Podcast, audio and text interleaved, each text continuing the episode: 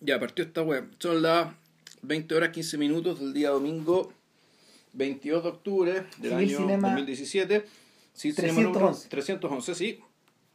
Y tal cual como fue eh, amenazado Puta, podcast continuamos, pues. Está- Sigue, pues. Sigue esta weá hasta que nos cansemos. Eh, Así que prepárense hasta diciembre, weón, pues.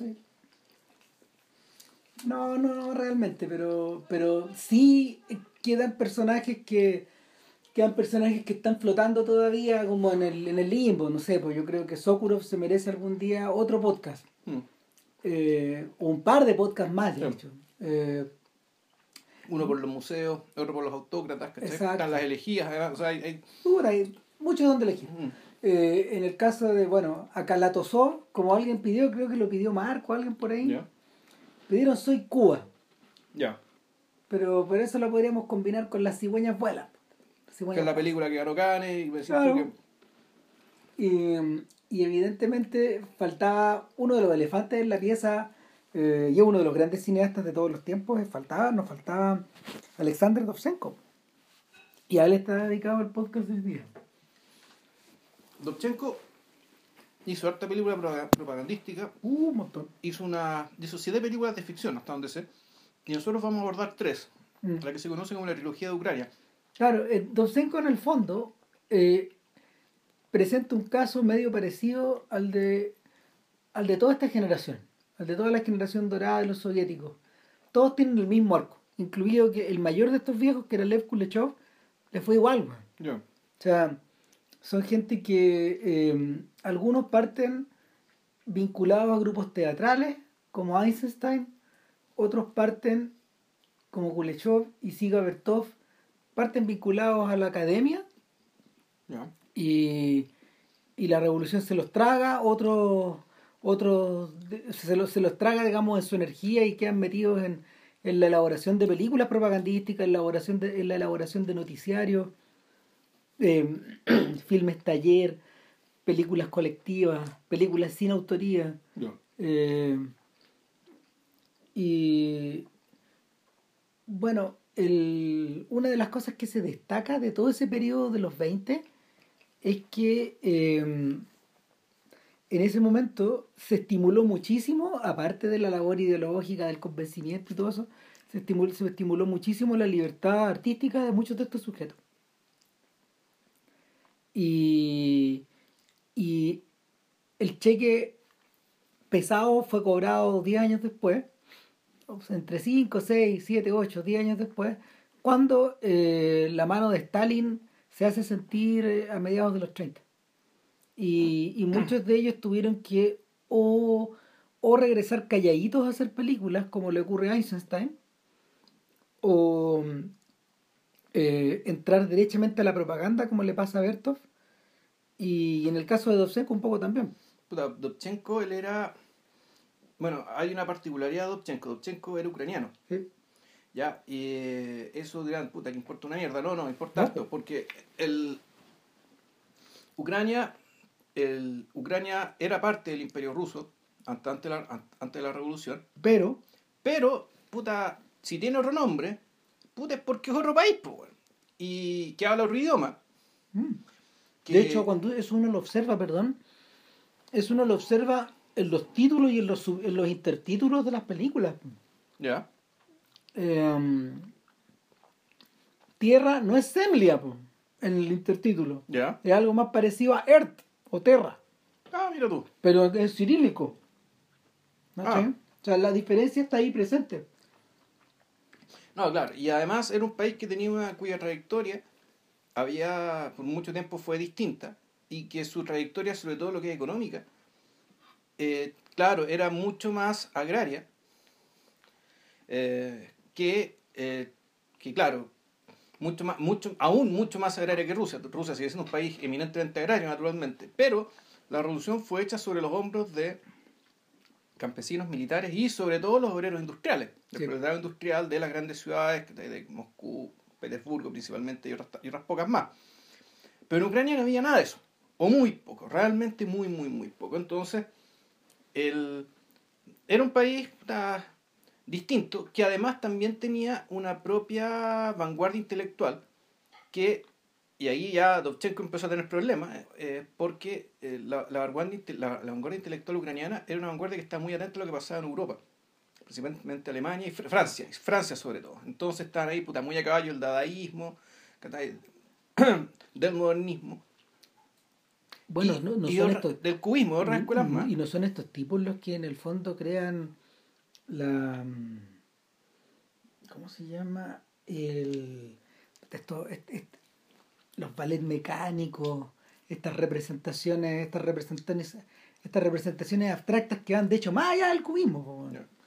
Puta, no lo sé, te mentiría. Lo problemático era que de a poco el, el régimen soviético centralizado en Moscú, su ideario artístico, un ideario artístico más bien supuestamente revolucionario, pero artísticamente era reaccionario. En el fondo ellos lo que, a lo que estaban, lo que querían hacer era una especie de una escuela semejante a la escuela de los caminantes, que está de lo, del periodo ruso, digamos, de lo que era una escuela realista eh, y, y preocupada, digamos, de la gente común y corriente. ¿cachai? Que Era eso- el mundo de Gorky, era el mundo de, Tol de Tolstoy incluso. Eh, O sea, era, era el correlato pictórico de eso. Sí, claro. De hecho, era un movimiento, se llama Los Caminantes, porque eran fue un grupo de pintores rusos que en algún momento dijeron, ¿saben qué? Aquí nos están enseñando a pintar como europeos, a pintar motivos europeos, Mm. a pintar mitología, esas cosas. Y esto es otra cosa. Y Este país es otra cosa, es otro paisaje, es otra gente. Entonces, estos tipos derechamente salen a caminar, a buscar cosas que pintar. Por eso fueron conocidos como los caminantes. Y ellos, claro, eh, recibieron el apoyo de, de importantes empresarios, se convirtieron en un momento también, pues, en la- en la- ellos se convirtieron en el mainstream ruso. En contra de ese mainstream, mainstream ruso, ¿cachai? Puta, fue que se reveló Kandinsky, ¿cachai? Y otros pintores que después se fueron a Occidente. A Francia. Claro, o a Alemania, en el ¿Eh? caso de Kandinsky creo que se fue a Alemania. Y, y pero cuando llega la revolución, la revolución encuentra su inspiración, digamos, y encuentra la que cree que es la voz más apropiada para hablar de este mundo nuevo. Desde el punto de vista pictórico, eran estos sujetos. Y sin embargo, la, la vanguardia, la vanguardia ucraniana estaba en otra, estaba preocupada de otra cosa. digamos. Entonces, Dovchenko precisamente venía de ese lote, de ese mundo. Y, y eso yo diría que al menos estas tres películas y probablemente la buena parte de la carrera de Dovchenko también es un poco esto de tratar de, de, de navegar en las dos aguas, digamos, que de lo que implica ser soviético, ser, ser un comunista convencido, digamos, de la causa soviética por un lado, pero al mismo tiempo ser un defensor de la particularidad ucraniana, ¿ya? en un contexto en que la particularidad nacional no era bien vista. Entonces, las No, tres películas de Dovchenko, uno podría, uno podría decir que sí, que está ahí el buen tratando de navegar en aguas muy complicadas. Ahora, eh, las películas de Dovchenko de las que vamos a hablar fueron realizadas en un periodo muy corto de tiempo, es que un año y medio, weón. Chucha, ya. No más que eso.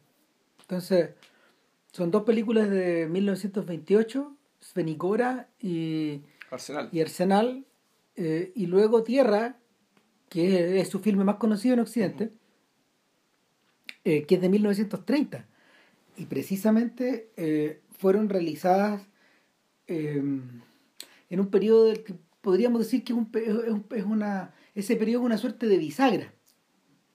Es una suerte de bisagra. De hecho, es justo el periodo donde, donde se están produciendo unos cambios muy violentos. Por un lado, eh, la gran obra maestra de, esa, de, de- de ese momento es El hombre con la cámara móvil de Siga Bertov, que es el punto de llegada de el punto de llegada de todo lo que Bertov y, y sus colegas eh, discutieron, amasaron y debatieron durante todos los 20 Mm. y probablemente probablemente sus años de formación en los 10 entonces eh, y, y expresa precisamente todo lo que había dicho JP recién en el fondo es una en el fondo es una película que, que no está escrita en ningún género en particular no es un filme de ficción no es un documental eh, es más bien un testimonio de es un, más bien un testimonio de la vida colectiva en Odessa eh, a finales de los de los años 20 Pero, eh, claro, pero al mismo tiempo es como. Yo recuerdo cuando, cuando hicimos el podcast la comparamos un poco con Avatar. Sí. Que es una película que además propaganda de su propia tecnología, de su propia factura, claro que sí. de la propia herramienta con que está hecha. Entonces, en el fondo, eh, Bertov está respondiendo muchas preguntas que los distintos cineastas de los 20 en todo el mundo, independiente de que él los conociera o no, se estaban haciendo. O sea, el, el hombre de la cámara móvil comparte muchas cosas con una película contemporánea de esa época que es The Crowd de, Ah, de, sí. de, de King Vidor, por ejemplo. O sea, Claro, pero es una película con trama. De acuerdo, Y pero- y pero- que además está preocupado de otras cuantas cuestiones más. pero también comparte, y esta película también comparte eh, muchas cosas con Amanecer, Sí. que es de un poco antes. 25. ¿sí? Un año, no, del 27, un año y Ah. medio antes. Entonces, eh, todo, todo está transcurriendo a la misma velocidad, al mismo tiempo. So- es, es el momento en que están apareciendo las sinfonías urbanas, esta de Walter Ruttmann, la de Berlín, por ejemplo. Eh, poquito tiempo después se hace esta película de la gente del domingo en Berlín. Gente en domingo. Claro, gente en domingo también. Entonces, esta preocupación está dando vuelta. En el fondo, cómo representarse una realidad que está superando la ficción. Que está superando la ficción, cómo, cómo yo hago y salgo a la cámara y, y no, no opto por hacer Nanook, sino que opto por, que es como ordenar algo que es real, sino que cómo doy cuenta también de este caos, de esta velocidad. Mm. Y, y en el sí, eh, eh, eh, eh, en ese punto de bisagra donde por ejemplo Einstein empieza a contestarle a Bertov haciendo el capital justo en ese momento Ya. 28 29 y, y nada pues redacta como loco una cantidad no sé una cantidad pequeña como de carillas pero abandona la idea y se manda a cambiar pues, weón. Claro, o sea, Estados Unidos y a México y. y- Claro. Se va donde el capital. po. Entonces, eh, es un momento como de, es un momento de desorden, de incertidumbre, eh, de, un, de un impulso histórico muy grande, de una energía súper grande, pero que no abunda tampoco en estreno. El- me imagino también porque las aguas deben haber estado muy revueltas. ¿Cuándo, ¿cuándo es que Trotsky empieza a caer desde el favor, del favor de Stalin? ¿A principios de los 30? No, ¿O no, ya él- antes? Él, había caído antes. Si, yo, si mal no recuerdo, si mal no recuerdo, el libro de su historia de la Revolución Rusa es de 1930 y él ya había caído. Ahí tenéis, ¿viste? O sea, fue, fue a fines de los 20. Si mal no recuerdo, va a poder estar O sea, equivocado. eso, eso, eso, ¿cómo se llama? Refrende esta idea como del punto de inflexión. No, sí, de hecho, la, al menos una de la, la versión de octubre que vi yo en YouTube era una versión que naturalmente estaba montada, era contra Trotsky, es decir, era, era contra un Trotsky que ya estaba fuera de... Out. Sí, ya era Goldstein, ¿cómo se llama el personaje de, de 1984? Ah. No me acuerdo, pero. Que era este personaje que, claro, que era el político repudiado, ¿cachai? Que el que cayó en desgracia, que todo el mundo le tiraba mierda, ¿cachai? Ya. Ya. Ah, pues entonces, eh, en, ese, en ese momento donde las aguas están agitadas, que es obvio que aparezcan películas como esta. Eh, a ver, cuando uno se plantea, cuando uno se... Juan Pablo dijo bien, me dijo bien el otro día, en realidad lo que ocurre es que si uno llega y consume estas películas de la nada, uno tiende un poco a perderse. Eh, y, así si uno tuviera que, si uno tuviera que, por ejemplo, no sé, hacerles una guía de espectador, yo entraría por, de hecho, yo entraría al revés, yo entraría por tierra. Entraría por tierra. Sí, que de hecho la película más accesible de las tres desde el punto de vista histórico, digamos, y una... Claro, Es- De hecho, es tan accesible que tú no tenés que... Da lo mismo si ellos son ucranianos o son rusos incluso. no, da lo mismo si son occidentales. güey. Sí. O sea, eh, los nombres, de hecho, de ahí, de ahí los vamos a detallar, pero, pero lo, puede, puede, esto puede estar ocurriendo eh, en la región del. En- eh, puede estar ocurriendo al frente de tu casa. De, de esa forma está hecha. Eh, y yo diría que después, en términos de, en términos de complejidad, a lo mejor vendría Svenigor y por último Arsenal. No, la más compleja de todas, lejos es Benigora. Sí, no, Y es la- esa es la más ambiciosa. Esa es una Sí, película la- que cuenta una historia de mil años. Sí, más, Más, o o menos. menos. Esa es la idea. Así Ya. que, a ver, pero partamos por Svenigora, weón. En, en 90 minutos. Sí, Ah, pero menos en realidad. Bueno, eh, a ver, hay algo que decir en torno a, a Dovchenko y a lo que decía Tarkovsky en realidad. Y yo creo que lo comparten, lo comparten todos sus alumnos, porque en el fondo, eh, independiente de que Einstein sea el padre de todos nosotros, porque lo es, eh, independiente también que Bertov en el fondo representa el futuro que nunca vamos a lograr pillar, porque siempre se nos va a escapar la película, siempre va a estar por delante. Eh, yo creo que Dovchenko es el creador de formas más importantes del cine soviético. O sea, es el tipo que tuvo de hecho más prole, más seguidores y, y su influencia, su influencia eh, es impresionante en el cine de hoy día. O sea, claro, o uno ya tú ya al comienzo de Arsenal, Tú-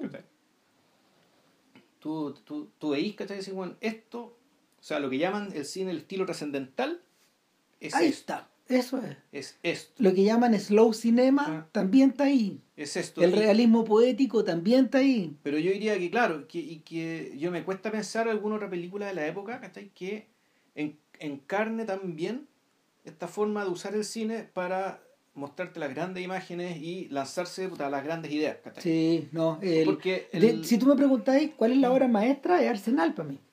Es la que más me gusta, es la que yo encuentro que está más lograda, es la, es la más cabal, es la que en el fondo está temblando todo el rato. Eh, pero pero para que, para que tengan una idea, en el fondo, eh, a ver, toda la forma que to- toda la forma de, de de poner las imágenes en escena de Tarkovsky viene de Dovzhenko. Todo. Toda esta to- eh, la, la forma como de componer el cuadro, de, de, de tener profundidad de campo, eh, balanceada con balanceada con las figuras que están como al frente, la manera de observar la naturaleza, la integración del hombre con, eh, con las fuerzas naturales, con el paso del tiempo, con las estaciones, eh, con, la, con la tierra, etcétera, con la vida, con la muerte, todo eso está ahí. Y si digo eso, estoy hablando de Malik también. De Malik, de Vilga Ceylan, que está Eh, un montón y de todo- gente. de todos que, ellos. Eh, estamos hablando también, no sé, de Chen Kaye, De estamos hablando de. No, de Reigás, de. de ¿Cómo se llama este, cómo se llama este chino, el de Yudu? Eh, Ah, eh. Uh, Yimu. San Yimu, todos ellos vienen de ahí. Shang en realidad. Shang Yimu, claro, Shang todo- Yimou. todos ellos vienen de ahí. Eh, el cine de Dovzhenko, por ejemplo, a ver, el cine de Dovzhenko no es como el de Hitchcock en el sentido de que estas estructuras que uno observa en pantalla, estas formas, están puestas al servicio de están puestas al servicio de una trama que en el fondo manipula a su audiencia. Esto opera un poco al revés, en cierta medida. Eh, la audiencia, la audiencia no hay- la audiencia de Dovzhenko nunca es seducida. Nunca, nunca es seducida por la belleza de estas imágenes, sino que estas imágenes están puestas en constante diálogo y en constante tensión con otras. Y eh, No, y con la historia misma, además. O sea, pensando que estas son las películas, por fuerza, por, por, por el contexto en que estaban y por el hecho del financiamiento, eran películas que estaban hechas para hacer propaganda de una u otra manera. Bueno, de hecho, básicamente eran, eran, eran películas, tanto Arsenal como Tierra, eran películas hechas, claro, Sven Igor eran películas hechas por el aparato, el aparato cinematográfico ucraniano. Era una, era una empresa de propaganda. O sea, soviético en nuestro contexto ucra- ucraniano. Sí, claro que sí, soviético, claro, pero claro. soviético. Entonces ahí están todas las tensiones respecto de que, puta, si esta es una película soviética hecha para glorificar la revolución, ¿por qué los kulaks, por ejemplo, los terratenientes en tierra, no son mostrados como debieron ser mostrados? Pues ese, tipo de cosas tuvo que sufrir, sufrir Dovchenko. Y son cosas que, claro, que en el contexto fueron muy importantes y que explicaron además que esta película tuvo, tuvo en general un- un- una mala crítica inicial en, en su país. Y esa mala crítica, en cierto sentido, se extendió a Occidente por hartos años. Y el, el lo que pasa, lo que pasa también es que eh, so- lo que pasa es que son películas donde el sujeto se de- donde el sujeto el mismo resultaba arrastrado por el poder de sus propias especulaciones. Eh, es donde el estilo es más grande que él, de hecho, con- más grande que él de la que la persona. Ya. Eh, la primera imagen de Svenigora lo dice todo. Son unos cosacos cabalgando en cámara lenta. weón. Son unos cosacos cabalgando en cámara lenta a través de una... De una mm, es como de un valle. Y vamos, a- vamos viendo a los caballos como quien va observando un fresco en movimiento. Porque eso es. O sea, y estos personajes, estos personajes no provienen de, por ejemplo, no provienen de un ánimo, no provienen de un ánimo bélico, como podríamos, como por ejemplo podríamos achacarle a, a los soldados de Einstein, ni tampoco, ni tampoco provienen de, de la modernidad de Siga Bertov, de, esa de, de esta modernidad sin trabas, sino que es un cine que es un cine que aparece sin tiempo. el... Bueno, la aparición de, lo, de estos cosacos en cámara lenta es, Es canónica. po. sí, es canónica. Ahora, ahí leyendo por ahí dec- decían que hay una esto podría estar sacado, digamos, o podría estar eh, inspirado de una, de una escena de entreacto de René Clair. Sí, que, que una, película, que una película paródica. Y que es uno de los filmes más influyentes de los 20. Mm. Sí, es re posible. Claro, y que, y, y que ahí empieza, y ahí el tema de por qué Dovchenko era tan cuestionado, porque el, si bien nosotros con la información que tenemos, desde la perspectiva ya, cine soviético, principios de los 20, tú ves la película y dices, ah, está muy claro lo que él quiere hacer. Pero si uno lee un poco, lee, lee el contexto y ve eh, cómo eran las películas que se hacían al lado, eh, te, de inmediato te das cuenta que eso que parece tan obvio, sí, está, pero también hay otro montón de cosas más que hacían que las películas fueran mucho más ambiguas y Mm. que y así eran recibidas también pues tanto por el público eh, y por un público que no era el público que el público que entretenía acá sino de repente No. son los sindicatos de obreros que hay gente que No, es gente, gente del pueblo, gente analfabeto, Eh, campesino. y no me refiero a eso ¿ah? o sea porque muchos de ellos también alfabetizados Sí, claro. lo que voy era que era gente que no solamente veían la película como espectadores sino que veían la película desde la conciencia de clase y además desde la experiencia de haber luchado en la guerra civil ya sea en la guerra civil ucraniana digamos que entre 1920 del 17 al 21 o la guerra civil con el ejército blanco o sea hay gente que son, son hay gente veterana de guerra digamos que Eh. le, le tocó vivir todo este cambio O también con la experiencia de una sociedad agraria y con recuerdos vivos del zarismo. Miren, Sí. tomen en cuenta, retrocedan 12 años, estamos en 2017, retrocedamos a 2005. Sea, y eso es lo que, ah, eso, ese es el lapso que había transcurrido entre la revolución claro y esto. exacto En nada.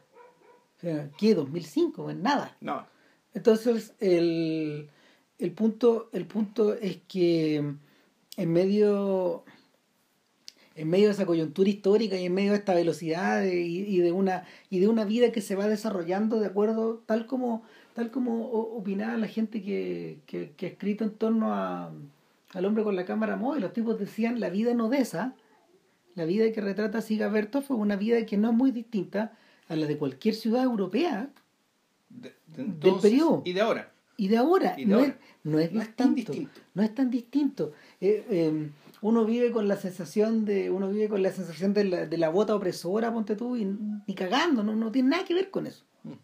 No, el, eso no está desarrollado, eso es una narrativa que se chanta después. Eso es el doctor Chivago, weón. son, son- esas ficciones en el fondo. Y, y que obedecen a otros momentos, a otros motivos y a otras Sí. formas de ver, de ver la situación. Eh, bueno, en, en, en resumidas cuentas, Svenigora es la historia de, una de la búsqueda de un tesoro, en el fondo. Eh, este tesoro está en esta ciudad llamada o Svenigora. sea no es una ciudad es un cerro no, pero, pero es como una ciudad, es como es, es lo que es lo que los, es es lo que los gringos llaman Cripple Creek, por ejemplo, es lo que aquí es lo que aquí llamamos ¿qué, qué, cómo lo podríamos llamar acá? que la ciudad de los Césares La ciudad de los C, no, y, y también no sé, alguna algún otro alguna jauja, ¿cachai? Ya. Y eso, eso es Benigora. En el fondo es como la es una ciudad donde todos somos felices, donde todos somos plenos, donde nadie, donde uno llega, levanta una piedra y destapa riqueza, Mm. o la piedra misma es riqueza. Entonces, em, esa riqueza es algo que Svenigora o lo que rodea a Svenigora protege a toda costa. Y, y, el, y el relato, el relato de, el relato de Dovchenko en el fondo eh, intenta contar las distintas formas a través, en que a través del tiempo se ha tratado de violar, se ha tratado de violar esa, mm, ese tesoro o esa riqueza o ese valor. Bueno, una lectura que se que hacía un, un texto que leí por ahí era que en realidad lo que se quería desenterrar y lo que quiere desenterrar el, el, el personaje principal de esta película. Puta, porque literalmente escarban en la tierra, po, Sí, po. lo que se está desenterrando en realidad es, es lo ucraniano.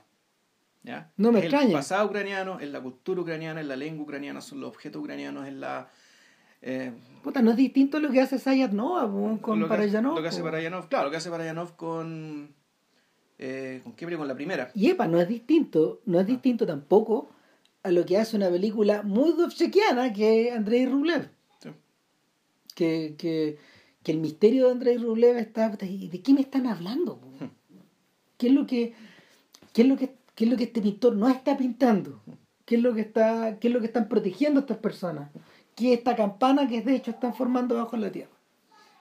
El, una, otra particularidad que tiene la película es que su protagonista tiene mil años o más. Claro, O sea, es un viejo. Es un, un, un viejito que es el abuelo de Dovchenko, en rigor. No el actor, sino, pues, sino la persona. Mm. La persona que está ahí es el abuelo de Dovchenko. Dovchenko era de familia campesina.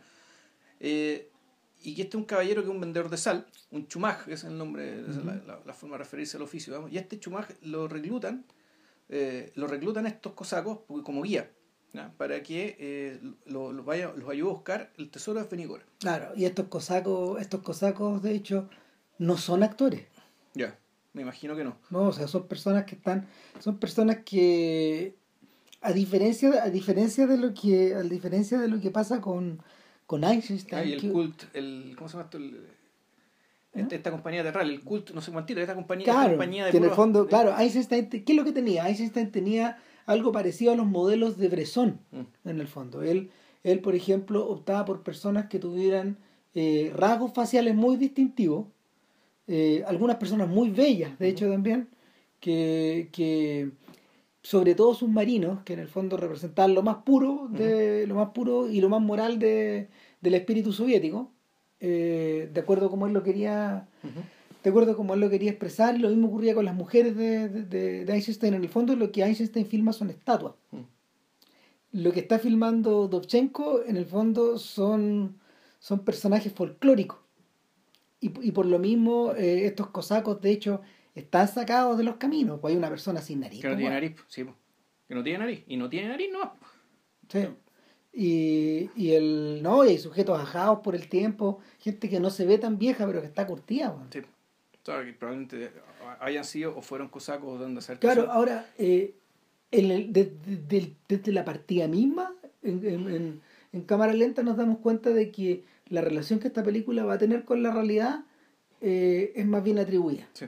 Y, y eso, eso también se refleja muy, muy luego cuando este, cuando este viejo les va advirtiendo que aquí hay polacos y no los ven por ninguna parte, pero luego los empiezan a cazar como si estuvieran sacando manzanas de un O sea, árbol. claro, es, como un árbol de abundancia, pero en vez de la- el tesoro, digamos, en vez de ser tesoro de mucha riqueza, en realidad es un tesoro de polacos, porque los polacos caen y caen y caen. y Caen como fruta. Claro. Entonces tú decís, claro, aquí esto, este, aquí estamos en terreno mítico. Este, Ah. este- este terreno, terreno de leyenda. Y la cosa ya se pone más compleja cuando eh, en algún momento dan con el tesoro, pero del, en el hoyo donde está el tesoro, puta, aparece, una, aparece un monje maldito, que es el custodio de ese tesoro. Claro, que, que es la muerte del séptimo sello, bueno, igual. Es más- es igual, pero ese personaje, por lo que entiendo dentro de, la leyenda digamos, ucraniana de la que salió esto, no es exactamente la muerte. No. es un monje, es un guardián es un- y un monje que está tratado como, como personaje, como, como figura expresionista. ¿Ya? Esto está, la, la forma en que pues, te, te, hacen- te- te superponen la imagen, entonces este personaje está la imagen del, del, del bosque, estos tipos arrancando, digamos, ¿cachai? de esta muerte, y sobreimpreso sobre esta imagen, al tamaño de la pantalla completa, Te ríes, este está el rostro de, este- de esta figura, ¿cachai? Entonces, claro, ya es una. Puta, es un mabuse, ¿cachai? Es una, es una, es una presencia de ese tipo, ¿cachai? Una cuestión que ya es más grande que todo. Entonces, ahí el. ahí, aquí termina el primer acto de la película, que son siete actos más bien. Y el segundo acto ya nos vamos a Salta mil años. Claro, se va, al- se va a, una, a una fiesta, a la fiesta pagana, de la misma fiesta pagana de la consagración de la primavera, en el fondo. Básicamente. Eh, la fiesta creo que se llama Yan Culepo, o, o tiene un nombre así. Lo Voy a buscar por acá. Claro, y, y ahí presentan, aquí el, el viejo en el fondo está transmutado como en una suerte de... Puta, es como una suerte de trauco, es como una suerte Sí, un de... espíritu medio burlón. de medio burlesco, claro, que en el fondo gasta su tiempo eh, apareciéndose eh, de, de, de, un- de las orillas del lago para atrapar doncellas. Para jorobar a la, a la, a la chiquilla ahí. Claro, y-. Y es ¿Cómo se así, y es así Ya. como, y es así como embarazó a una en algún momento y él y tuvo dos hijos. Ya. En realidad son sus nietos los cabros. Sí, pero como que habla de, pero los presentan como los Sí. hijos al principio. Pero no son, son- claramente son los nietos, hay una cosa, hay una diferencia ahí de edad y Es una todo. cuestión extraña. Entonces, el, este viejo que volvemos es una especie de presencia, es una, una presencia i- atemporal, eh, típicamente ucraniana, viejo campesino con la camisa, con una camisa bordada, o hecha, hecha para el gato, pero bordada, digamos, con esto, con el bordado típico de ellos. Y claro, te presentan a los dos, a los dos nietos, Pablo y, Ti- y, y Tim, Timushku, Tim, Timish. Timish. Creo que es Timish. eh, Sí. Timoshka. Timosh. Claro, Timosh, Timoshka. Ujú. Donde, claro, uno de ellos es, eh, es un personaje bastante tonto. Eh, eh, Pa- Pablo. Pablo, Pablo, Pablo es tonto y, y- y escogieron al actor, digamos, para que tuviera cara de caballo. Sí, sí. Sus rasgos están animalizados. es completamente, sí, los ojos grandes y, y, y la mirada en- entre, No, y el, su- entre caballo y chimpancé. y el sujeto está permanentemente en las faldas del viejo. Sí. O sea, una persona, es una persona relandecida, influenciable. eh, y a la larga, a la larga, a la larga moralmente, moralmente mm, puta, repudiable también, pues. Bueno, después vemos que sí. Y, y por otra parte está Timosh, eh, Timoshka, que, que vendría a ser puta, el hombre nuevo. ¿cachai? El ideal revolucionario, un tipo que. Y es el actor, es el actor favorito de esta trilogía. Sí, el mismo protagonista, se llama Semyon Svashenko, que claro, un actor, por lo que es, supongo que ucraniano también, Sí. eh, que. puta, que. que puede actuar un montón de películas. O sea, es que aquí estamos viendo que sale la bala del soldado, ponte tú, y sale en la película de, de Bondarchuk, La Guerra y la Paz. Hacia el final de su carrera. ¿No? Atravesó, atravesó buena parte de, de este cine. Uh, ¿qué, qué parte de la balada soldado habrá salido? Debe haber sido eh, un, un viejo ucraniano. Ah, ya, ya, ya sé, puede ser que el viejito que está en cama. Sí, puede ser. Y que, que le hablaba y le hablaba y le hablaba. Y, y este otro cabrón mintiendo ahí, Carvalho. No, bueno, pucha, su hijo lo quiere todo el mundo. El... Entonces, aquí la película supuestamente, eh, a partir de, la, de este mundo mitológico, sin embargo, al meter un personaje que claramente, pero claramente encarna, la, uno encarna los vicios, digamos, de la vieja, de, de- la vieja Ucrania y de la vieja Rusia en realidad, de los viejos tiempos, y otro, puta, el hombre nuevo, Es divertido que funcionen como Caín y Abel también, pues. Sí, pues no, porque son hermanos. Y ojo, que y esta es la única vez que después vuelven a aparecer juntos en pantalla, porque después Sí. sus destinos se abren. Entonces, la... estos personajes eh, te los presenta a los dos y por poco tiempo te muestra sus respectivas tra- trayectorias. Eh, Timoshka se vuelve soldado y estudia y se vuelve un revolucionario útil por la causa. Claro. Y en cambio Pablo se, convier- eh, Pablo se convierte en un nacionalista ucraniano.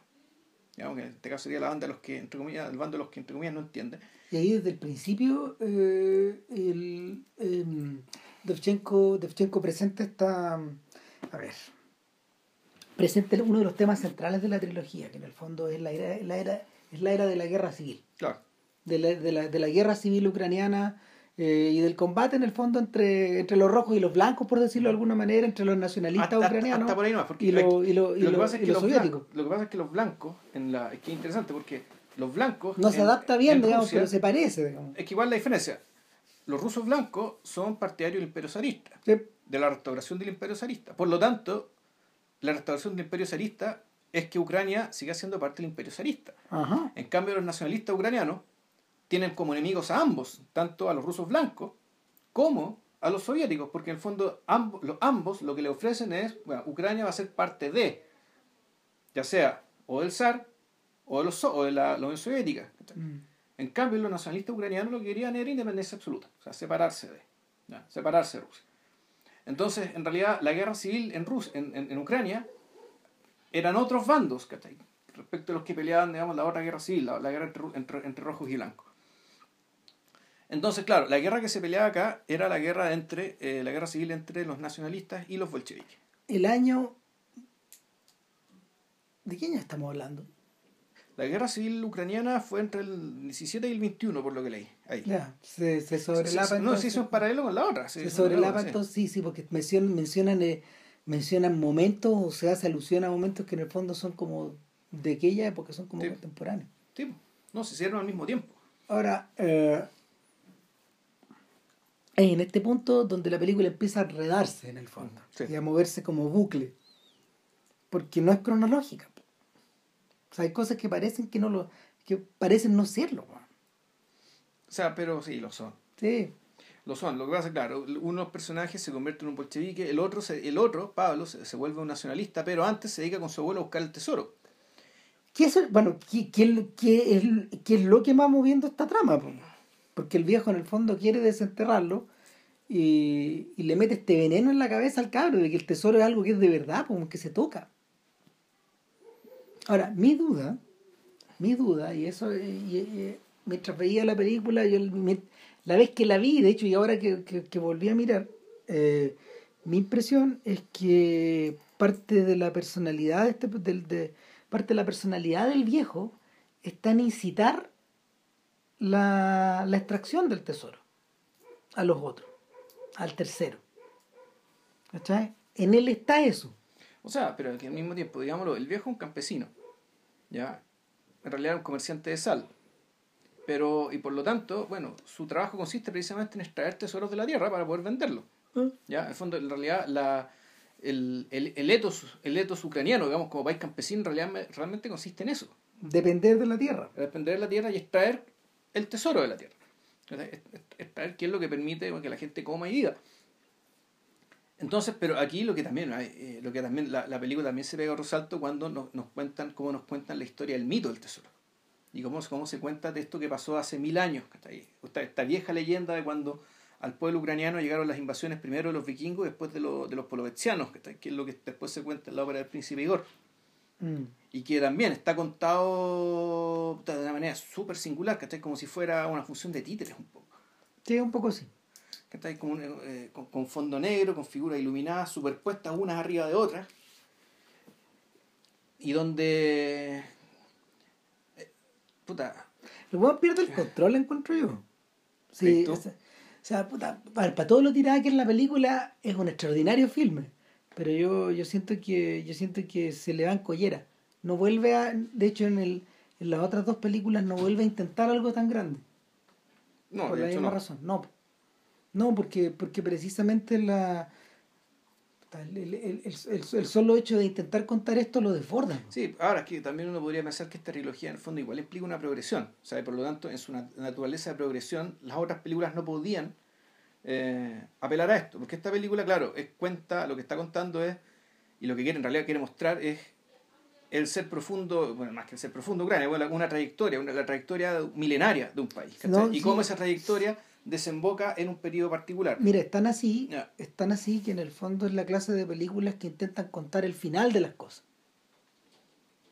Eh, en ese sentido, en ese sentido, por ejemplo, se parece a vamos, vámonos con Pancho Villa de Fernando Fuentes. Que las últimas escenas, si ustedes retroceden al podcast o ver la película, se van a dar cuenta de que eh, hacia el final, cuando ya murieron todos los, todos los miembros de la pandilla, Sí. todos los leones que protegían a Pancho Villa, y el propio Pancho Villa les ha dado la, la espalda y, y, Y mostró ser menos de lo que era. y mostró ser menos, mostró ser un ser- mostró que era un ser humano en el fondo, que no era, que no era el hombre nuevo, pues, weón. Eh, todo esto ocurre de noche y a la Sí. luz de, a la luz de una fogata. Y nuestro personaje se pierde, se pierde en la distancia por la línea del tren hacia el fondo. Sí. Se, se desvanece. Y, y es un poco lo que les ocurre a estos sujetos también al final de la película.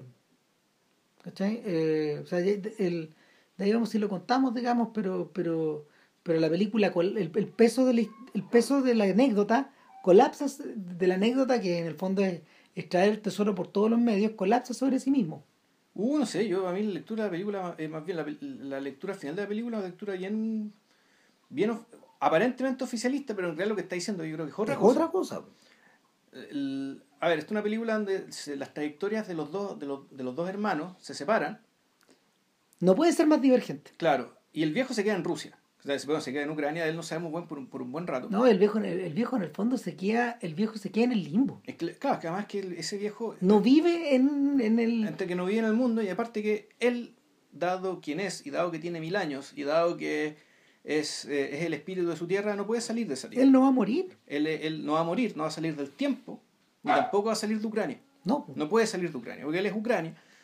Eh, entonces, bueno, su, lo- lo- los dos hijos tienen trayectorias súper distintas. Uno se convierte en un bolchevique y, y un disciplinado militante del Partido Comunista Un gallo virtuoso, puta. Puta, arrojado, inteligente, que la tenía toda clara. Buena pinta, porque también Claro. el personaje Semienenko es un, es un que se fotografía bien, digamos. Sí, claro.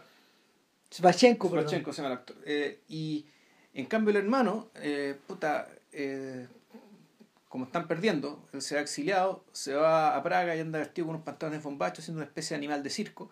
Mm. Después se va a París a, hacer un show que consiste en su propio suicidio. Y eso ahí está haciendo eco de los espectáculos dadaístas, digamos, algunos de los cuales, a- a- algunos de los cuales, de los cuales Dovchenko estaba enterado y lo usó para fines paródicos en este caso.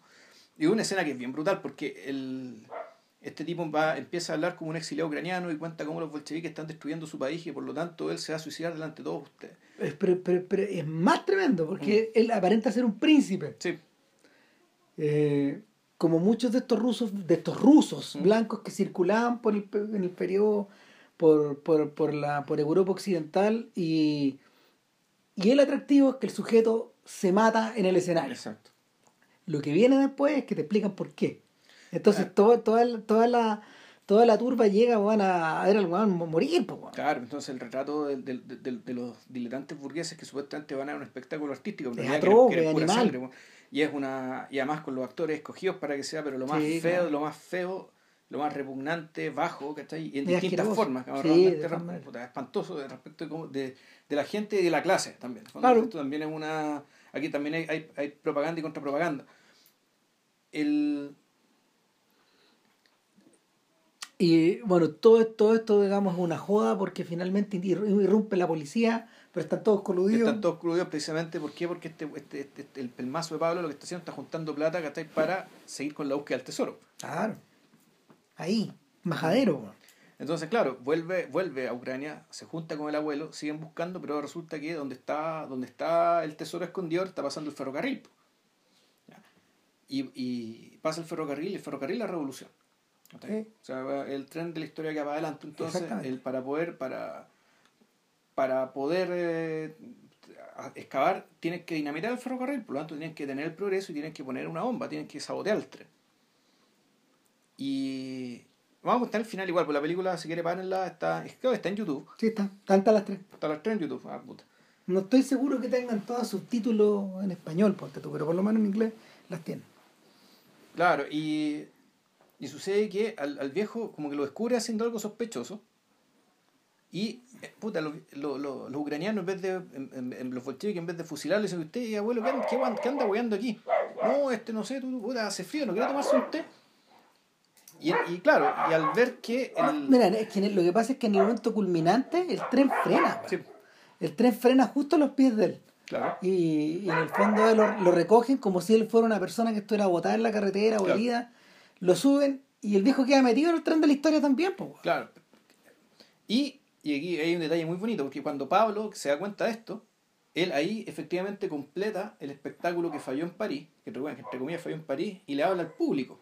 Sí. Y habla con señoras y señores, he decidido poner fin a esta historia. Y se manda en cámara hablándole al mismo tiempo al público de la película, es decir, a nosotros, como al público de París que ya no está ahí. ¿ya? Wow. Que de hecho está en París. Ahora, el, cuando, los, cuando los bolcheviques recogen al viejo, y el viejo se suben, supuestamente lo suben a la parte, lo suben a la historia, y ahora, claro, el bolchevismo y el, el- el bolchevismo y el- este, nuevo, este nuevo país se reconcilia con el viejo país, ¿cachai? Para un futuro que no sabemos cuál es. Y en ese sentido, por eso por eso digo, la película en realidad está abierta. En ese sentido, más que anunciar su final, el fondo tira la idea que el, para el futuro es eso, o sea, el futuro, el, el futuro de Ucrania, ¿cachai? Puta, es un futuro que está, que recoge, respeta y conoce el pasado, y yo creo que es el ideario, y es el ideario también de Ovchenko, Mm. O sea, puta, soy un bolchevique, estoy convencido en la causa, soy convencido de la revolución, pero, ¿cachai? Reconociendo, valorando y ando con nosotros, ¿cachai? Lo que nos hace particularmente ucraniano. Ahora, esa, claro, esa es la lectura oficial, pero yo creo que una lectura, hay, hay una lectura más, un poco más perversa, ¿cachai? Que es la siguiente. En el fondo lo que pasa al final es lo mismo que pasa al principio. Es decir, llega un grupo de gente, agarra a este viejo y lo adopta. Sí. Un poco como mascota, un poco como guía, como que le sirve para algo. Sin embargo, pasa algo, ¿cachai? En que todo cambia y el viejo sigue ahí. Sí, pues. ¿cachai? Y aquí lo que va a pasar, y eso es lo que en el fondo lo que está... lo- es, y es el, El viejo es el que los cambia a ellos. el- el- y el viejo, no, y puede ser que cambie todo, digamos, ¿cachai? Que el tren se desbarranque, ¿cachai? Que la cagada que haga, pero el viejo va a seguir ahí. Todo se lo va a llevar el viento, ¿cachai? Todo se lo va a llevar, pero el viejo va a seguir ahí. ¿cachai? Y, y- esa y, y, y- y- y ahí por eso me parece tan puta, no sé si perverso, juguetón, ¿cachai? Metido por debajo, ¿cachai? y tan simétrico el hecho de que la película empiece, fondo empiece y termine igual. Sí. ¿cachai? Que a este viejo lo recojan, ¿cachai? quienes supuestamente se van a servir de él y sin embargo este viejo los va a enterrar a todos. ¿cachai? Es la, ya, la lectura que uno saca de esto. Eh, cuando uno ve a Arsenal, que fue hecha en el mismo periodo, el shock no puede ser más grande porque cambia de estilo. El Sí. Arsenal, Arsenal ocupa Arsenal ocupa una estructura que eh, en realidad es un shock verla. Es como cuando uno ve eso, es como cuando uno ve amanecer por primera vez. Cuando uno ve algo que en el fondo inventa una manera de contar, mm. inventa una manera de contar de, de, manera tan, de forma tan radical que cualquier cosa similar que sea posterior queda bajo su égida. Queda atrapado. Eh, no hay caso con esa hueá. O sea, no, no hay caso, siempre va a ser así. Y, y, en el caso de Arsenal tiene que ver con la con, con la mm, relación que se, se, produce entre el movimiento y la estasis. Entre, la, entre el movimiento y el estar detenido. Lo soluciona de una manera muy simple. Eh, para poder contar esta historia, Dovchenko, eh, sin tener que congelar la imagen, él necesita filmar muchos tiempos muertos. Eh, y los tiempos muertos los tiempos muertos aquí tienen un sentido. Eh, de ahí nos vamos a hacer cargo de cuál es, pero, pero hay una relación permanente entre lo que se mueve y a lo que está atrapado, que está chantado, que no, que no, que no fluye. Y, y en este no fluir es donde la película encuentra su forma de ser. Eh, el, el, filme eh, también comienza en el plano de lo en el plano como de lo ideal y, lo primero que vemos es que eras una vez un país eras una vez una guerra eras una vez una madre. Claro. esos son los intertítulos que aparecen. Que tenía tres hijos que fueron a esta guerra y, que murieron. y, ya tiene, y la señora ya dijo ya no tiene. Claro ¿quién, es esta, quién es esta madre es Ucrania claro claramente y pero la, la, la, descripción de la madre la descripción de la madre se hace eh, pero aquí no está hablando ojo aquí está hablando de la guerra con los alemanes. Exacto de la primera guerra mundial. de, la, de lo que era la gran guerra fue la guerra que precipitó la caída del, claro, del, esta, es una, esta es una película esta es una película de eh, esta es una película que en otras manos habría sido de realismo histórico. Esto transcurre mm. entre 1914 y 1920 por ahí. Más o menos y, ni siquiera diría que bueno, eh, pero sí, es el periodo de la guerra. Pero es como en ese periodo. Pero claro, te parte contando la guerra, pero ¿qué, qué te dice de la guerra? Claro. Te, dije, eh, te, te, habla de. cómo Te habla. Es que puta, es que.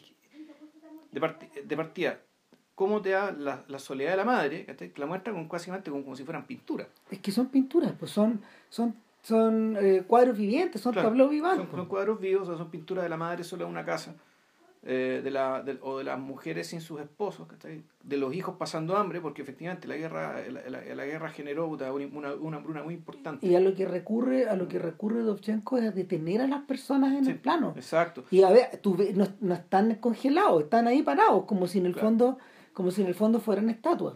Claro, entonces otra escena donde muestra una calle del pueblo donde hay como dos, tres mujeres, una dispersas por ahí por el orden. Pero pa chantadas, paradas. Chantadas, paradas, donde está, donde está todo muerto. Y pasa un cojo seguido por un niño. Claro. Nada más, que es lo único que se mueve en el plano. O de otra parte donde hay una mujer, una mujer quieta. Puro plano fijo. Claro, y de repente llega un, llega un, llega un Paco, y, La, y la manosea. Sí. Está todo quieto, ella está quieta, ella no se resiste, no se mueve, no está todo, está todo detenido, digamos, suspendido. Y este Paco se mueve, hace eso, y no, se, no recibir respuesta alguna, se va. Exacto. Y a mí la toma que todavía, que, que para mí es como el, es, el hallazgo, Es son las tomas de, bueno, de los soldados. ¿Cómo te muestran los soldados? A los hijos de esta señora, puta, te muestran unas cabezas durmiendo con unos con estos gorros de cosacos, estos gorros de, piel. Y entonces se ve, se ven las cabezas con los gorros de piel, una al lado de la otra. Entonces, por un momento, se puta, la ternura de, los, de estos niños durmiendo, que son soldados, pero eso acompañado por las, las bayonetas en paralelo. Entonces, puta, está lo tierno y lo maquinal al mismo tiempo. Mm. La indefensión y la, la, indefensión de esta gente durmiendo, pero al mismo tiempo, puta, esta, esta estas armas atroces que son las bayonetas, ¿cachai? Ahí, bueno, puta, perfectamente alineadas, perfectamente brillantes, ¿cachai? Todo en un solo plano cuadrado. Sí, y el... Eh, si uno tuviera que contar el argumento de Arsenal en el fondo, el argumento de Arsenal va desde este, va desde este instante de, de indefensión total de, la, de las fuerzas ucranianas después de haber sido masacradas por los alemanes, en un momento donde la guerra va para atrás y, donde en el fondo los ucranianos fueron el escudo humano, aguantando. Fueron el escudo humano del zarismo, ¿cachai? Esta guerra de mierda, ¿cachai? En la que se metieron. Y, y, y, en, y aquí, no lo, aquí no lo explican de manera detallada, pero este es el momento en que las fuerzas se dividen finalmente. Y empiezan a aparecer los bandos. Y Lo que pasa es que primero, efectivamente, primero te cuestan, eh, eh, te, te cuestan esta tremenda tragedia, ¿cachai? En el fondo la, la tragedia, la, la tragedia del país, ¿ah? del claro, país y eso, empobrecido eh, y eso está mostrado de la manera de, de, lo que de- acabamos de mencionar. de- claro, de estos, de, estos, de, estos, de estos planos detenidos, de estos cuadros vivientes y, y en el plano del abstracto también. Claro. La cosa se vuelve histórica, digamos, y, y entra- y nos encontramos con su gente histórica cuando aparece de nuevo nuestro actor Semyon Timosh. Se llama Timosh de nuevo. Otra vez, uno- el, el mismo personaje. En el fondo, claro, uno puede decir, esta es la continuación. ¿cachai? Sí, aquí, está- claramente. Aquí está la continuación. De una manera es una continuación. Esto es lo que le pasó a este personaje. Claro, ¿por qué? Por eso es que la película, la primera película aborda mil años, esta no, esta es una película que transcurre en un periodo mucho más corto de tiempo y en el presente. Y, y no en el presente, sino en el, peri- el periodo de la revolución. Sí, Mientras que Tierra transcurre en el presente. en el pasado, en el pasado inmediato. Claro. El, Entonces este, este sujeto es un, es un soldado, digamos que este, donde eh, eh, es un soldado que está desmilitarizado, es decir, ya lo están mandando de vuelta. Y, y él se encuentra con, con que, claro, ya las armas se las están peleando, o sea, que las quieren los bolcheviques, las quieren los, las, las quieren los nacionalistas. o sea, el, el, el- la gran tragedia es que arriba del, arriba del tren donde va él hay un tremendo descarrilamiento y él es uno de los supervivientes. Claro. O sea, Y- precisamente porque querían, eh, alguien se quiso, se quiso quedar con el tren, pese a que el tren estaba malo, estaba Claro. sentado con los frenos malos, nos llevamos el tren igual. Se produce el descarrilamiento y él a partir de eso sobrevive y decía, ya, voy a Se ser mecánico, voy a estudiar. Se acabó esta weá. Entonces lo primero que haga es a pedir su desmovilización. Claro. Ni cagando, le dicen. No lo sueltan. Claro, ¿y usted qué es? ¿Usted es un desertor? ¿Es un ucraniano? Dice, soy un soldado ucraniano desmovilizado y soy un trabajador. Porque en el fondo el- el- siempre el, el- el tema de la doble identidad, es decir, soy un trabajador, es decir, mi causa es la causa del trabajador, pero soy ucraniano. Mm. ¿ya? Eh, entonces, él eh, no se desmoviliza, él es un trabajador, todavía no es bolchevique, se mete al partido bolchevique, y él ya siendo un bolchevique se encuentra con que vuelve a Kiev y se encuentra con, con se encuentra con el 4 de julio, se encuentra con el 18 de septiembre, ¿cachai? se Sí, encuentra se, con se encuentra con la fiesta nacional. se encuentra con no, con la declaración de la independencia nacional. Eso. Y es una, es una fiesta gigantesca que ocupa unos 10 o 12 minutos de, la- del- de, de metraje.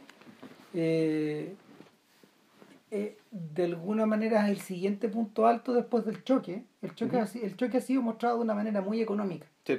El choque ha sido mostrado en términos, en términos kulechevskos.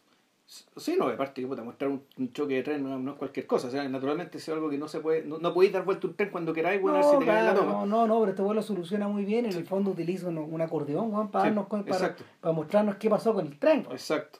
O sea, y- pero la, la, acelera- la aceleración que la aceleración que la película experimenta en ese momento, en el del choque del tren, es algo que se va a volver a repetir numerosas Mm, veces. sí.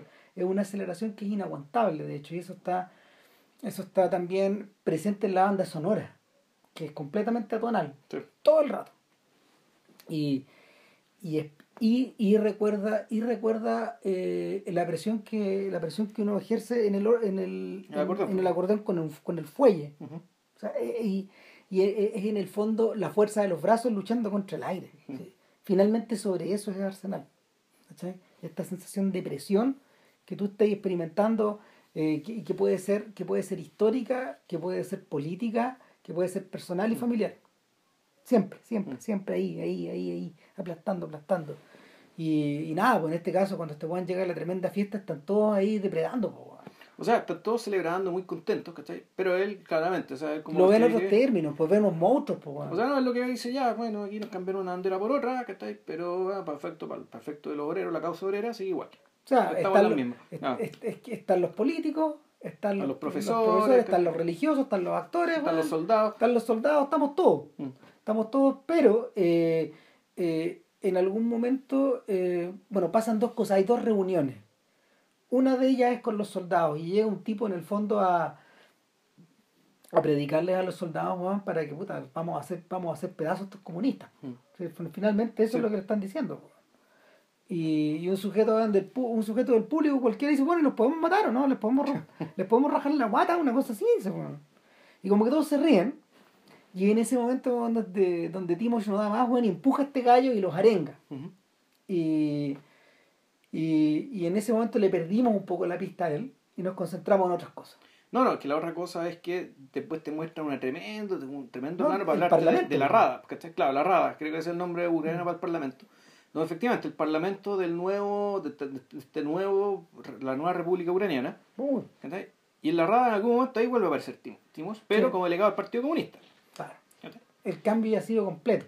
Exacto. Entonces, en el fondo aquí lo que te están mostrando, eh, lo que aquí lo que están mostrando es cómo en algún momento la, se generan los bandos, que entre los bolcheviques por un lado y los nacionalistas ucranianos por otro. Y eso termina, y, y, y, y la, y esta presión que hablaba Christian, que hablaba Ram respecto al acordeón, la cuestión que puta, que, que se estira y se alarga, y se, pero se estira y se comprime, y se comprime, y en algún momento la cuestión hace crisis, y efectivamente los, y, y el, nom- el nombre de la película corre- tiene que ver con eso, con que se sublevan los obreros del arsenal, Claro. y tratan de- y con eso y quieren liderar una insurrección y tomarse Kiev capturar Kiev y naturalmente y hacer la revolución Claro, lo interesante es que una escena revolucionaria debiera explotar con violencia. claro ¿Qué es lo que pasa en Arsenal? Pasa todo lo contrario, todo se para. Eh, y, y- y yo diría que eh, es una, es una tremenda ironía. O sea, en la escena culminante de la película es cuando yo no se movió ni una hueá. De- Llega un momento en que la industria se para. Y cuando la industria se para, se paró todo. Y nadie más se movió. Eh, hay una, hay una, a ver, Dovchenko maneja el, maneja el montaje de una manera distinta, y eso es lo muy, eso es lo más hermoso de todo. Manejo, maneja el montaje de una manera distinta a Einstein, por ejemplo. En Ei- Einstein eh, seguía las reglas de su amigo weón. o sea, las que ellos habían acordado finalmente, que eh, es em, impulso, reacción, contrarreacción, contra contrarreacción. Ya. Y, y- y- en el fondo, eh, la, el aspecto estético que una película tiene así es un aspecto eh, permanentemente dialéctico. O sea, y, y se, y se adapta súper bien a la. Se adapta súper bien al. Sí, pues, a la, a- al primer impulso del leninismo. Y, y es una película. eso- las películas dialogan consigo mismas. Eso Mm. pasa. Eso pasa. No, no pasa tanto con Huelga, pero sí pasa con el acorazado Potemkin perfecto. Perfecto. Es una máquina bien engrasada. Y, y, y, y, por eso, por eso en el fondo todavía, por eso todavía importa la película. Ahora, lo que pasa con Bertov, por ejemplo, es que Bertov administra el caos. Y lo finalmente lo modela, lo modela como si estuviera creando, no sé, como una, una pintura cubista. Eh, en el caso de, en el caso de Dovchenko, y yo creo que por eso le gustaba tanto a Tarkovsky, eh, el manejo que Dovchenko tiene de los ritmos y del montaje rápido eh, es como una danza porque va articulando, va articulando narrativas que en principio no, no parecieran tener que ver entre sí y sobre todo en estos momentos como de estasis eh, donde, donde, donde, la, donde la acción debiera continuar avanzando pero lo que empieza a ocurrir es que la estasis se, la estasis se prolonga y se prolonga y se prolonga. Eh, Me acuerdo de una escena donde, donde hay unas tremendas discusiones entre unos milicos, por ejemplo. Eh, luego están estas tomas de la usina donde, que no se mueve y hay un, hay un sujeto que yo no sé si el gerente general o el dueño de la empresa, pero todos estos personajes están todos estos personajes están actuados por un señor bien enmirriado, muy flaco. Mm. Él, él ocupa como tres roles en la película. Y todos son de poder, y todos son personajes que son viles, y todos son personajes que, que en el fondo representan lo peor. po. O sea, son unas caricaturas, de hecho. Y ah, es, es- es- divertido que sea flaco, porque esto es al revés que los empresarios gordos de Claro. la huelga, de, de Eisenstein. Y este señor mira para un lado, y después mira para otro, y después mira para otro, y, y como, como en el fondo eh, preguntándole a la, escena, a, a la, a la escena que viene y a la escena que lo antecedió, ¿qué chucha está pasando? Entonces, él, eh, él, no tiene, él no tiene un rol dramático ahí, Él, eh, específicamente. eh, obviamente representa algo, pero, no, pero el montaje no está articulado en forma dramática ni cronológica.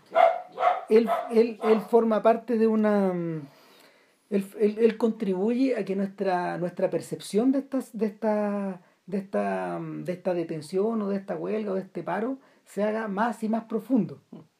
Pero no es una percepción emocional. Él no está, no, no se está creando emoción ahí. Puta, no sé exactamente qué chucha se está creando, pero no es emoción. No está acumulando esa emoción. No. Bueno, de hecho a Dovchenko lo, lo criticaron mucho porque su supuesta su supuesto relato sobre el- la, la sublevación del arsenal Es que, duró 20 minutos. po. Sí, po. Donde la película, toda la película se dedicó a contar otro montón de cosas que son las que hemos hablado ahora. Eh, y, y donde además el mismo final, la misma, el mismo desenlace, digamos, cuando ya cuando la, la- cuando la cosa llega al, al- corazón del asunto, es decir, cuando llega nuestro protagonista, llega nuestro héroe, es muy corto, y, y también es una salida absolutamente eh, ambigua. Deus Ex Máquina. No, es que ni Ni siquiera. siquiera en realidad. Ni siquiera, porque eh, eh, él lo que hace es corta la película, o sea, hace, un- eh, hace que el actor haga un gesto bien, bien característico, bien heroico, y sin embargo corta la película Ahí. ahí. Por lo tanto, más que agregar algo que viene de afuera, lo que hace es que sustrae. Bueno, el... pasa una cosa súper rara, pues después de esta, después de esta escena muy heroica, perdón, después, después de esta escena, a ver, después de esta escena donde todo se detiene, lo que viene es una escena, es una escena tremendamente revulsiva y, y espeluznante, pues, y es de un sujeto que está muriendo ¿Ya? y son sus últimos momentos. La enfermera está redactando una carta eh, que él dicta, pero finalmente que termina ella dictando después de la muerte de él y, y en estos instantes, en estos instantes de agonía eh, lo suben arriba de un caballo, de, un- de unos caballos Se lo llevan a nada más. y se lo llevan a la, a la madre que vive en las cercanías del arsenal, Claro. en el fondo. Y, y finalmente eh, eh, el- es la descripción, es la descripción de una mm, ¿cómo se llama? de una de un, de una de una mm, de un conjunto de caballos que, que, que viene como del Olimpo finalmente. Pero está filmado, está filmado de una manera bien parecida como a como curioso, los rusos blancos filmaron, el equipo de rusos blancos que asesoraba a Abel Gans filmaron Napoleón po, con ese mismo frenesí. No, bueno, es que bueno, hay tema con los caballos. De hecho, el, en Svenigora, cuando empiezan, cuando los, cuando los cosacos contratan, reclutan a este viejo, Oh, los cosacos dicen que sí, los caballos dicen que sí, pues. sí, o sea, la cuestión está hecha para que los caballos estén moviendo la cabeza. O sea, como, como... Por eso te- esto es entre que es paródico, por un lado, ¿cachai? y por otra también es una... tiene esta cosa como de cuento, o sea, donde, donde a los animales Mm. se le atribuyen, digamos, que está dispuesta ciertas habilidades y, ciertos, y ciertas características humanas, que la realidad no tiene, pero el caballo decía que sí, pues el caballo decía... Bueno, en- en- estos caballos son como Pegasos. Mm. llevan este buen rajado weón, a través de la nieve y tú vas viendo, tú vas viendo muertos, vas viendo destrucción, vas viendo, vas viendo lo que ve el soldado en la Claro. balada del soldado Claro. cuando va volviendo a casa. Entonces llega y se lo, se lo pasa a la madre, pero no está ni, ni siquiera claro que sea el hijo. Claro. ¿cachai? Por favor, entiérrelo. Porque nos tenemos que ir, ¿cachai? O sea, ni siquiera lo entierran ellos, ¿cachai? Sino que hay la Claro. pobre señora, ¿cachai? Ahí, bueno, son no sé cuántos años, está enterrando el fiambre, bueno, ¿cachai? Que puede ser su hijo, puede ser cualquiera. Exactamente. Entonces, eh, en- eh, eh, eh, ya eh, en este punto, en este punto la película está desafiando la credibilidad, porque lo importante bueno, es dirigirse al momento en que estas fuerzas se enfrentan. De ahí, de, de hecho, lo que sigue es un acto terrorista, weón, donde puta, eh, el, el conjunto de los soviéticos, de las personas que se están sublevando contra los nacionalistas, se está empezando a tomar la ciudad, po. Sí.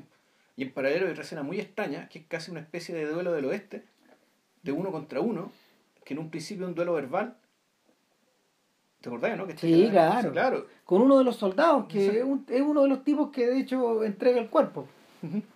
Y, eh, y es un sujeto que se enfrenta de hecho a nuestro empresario, slash gerente, slash, Slash- político, Slash, slash... el burgués nacionalista burgués. de mierda, digamos que Claro. Exacto, y eh, slash caricatura. Exacto. Y claro, estos tipos le dice, dese vuelta estúpido para poder matarlo por la espalda como usted se lo merece. po, weón". Y el otro weón dice, no, ni cagando, weón, me doy vuelta, se empieza a acercar, le quita la pistola, como en el fondo una especie de escena teatral y se lo echa. y, y lo mata. ¿eh? Porque básicamente, porque este porque en el fondo el burgués no tiene el coraje para matar a alguien mirándolo de frente. Claro. Y, y el y, en- y- y de ahí de ahí de ahí ya viene el desenlace finalmente donde en el fondo las tropas salen a la calle la guerrilla también hay toda una guerra encubierta Dovchenko más encima la filma en una especie de juego de sombras en jugando jugando con una larga pared donde se puede Claro. donde él puede proyectar estas Exacto. imágenes Eh, estas, estas sombras que se van moviendo de un lado para otro de acuerdo a cómo se va moviendo el campo de batalla eh, hay un instante donde, donde sujetos que de hecho parecen guerrilleros, pero que son de los que son nacionalistas, weón, porque ya, ya todo se empieza a confundir, Sí. Finalmente uno, un, un tipo empieza a ejecutar, a ejecutar públicamente a estos gallos en la calle, weón, y, y, y, y, y por último ya todo se cierra sobre Timosh, que está con un mortero, weón, tratando Con con, una ametralladora. que se, que se traba. Claro, y agarra, eh, eh, a- agarra varada la ametralladora, weón, lo, lo rodean, lo acribillan, pero ya no lo pueden matar, po. O sea, la brillan, pero contra que no pasa nada y le dicen, ¿y tú quién eres? Bueno, nos vemos. Un, un, un obrero ucraniano. Un obrero ucraniano y dice, ya puta, disparen. Mátenlo, ¡ah! y la película termina ahí. Se, se chanta. Y- y ahí se queda. Entonces, eh, claro, entonces critica a Ovchenko, pero ¿por qué no cuenta que al final esta la terminaron ganando los bolcheviques? ¿cachai? No, no. Mm, yo creo que es bastante, yo creo que, yo creo que la cosa también se pone media ambigua porque, porque finalmente el ¿será, será que, será que Adovchenko en el fondo el desarrollo del proceso mismo lo, lo debe haber complicado?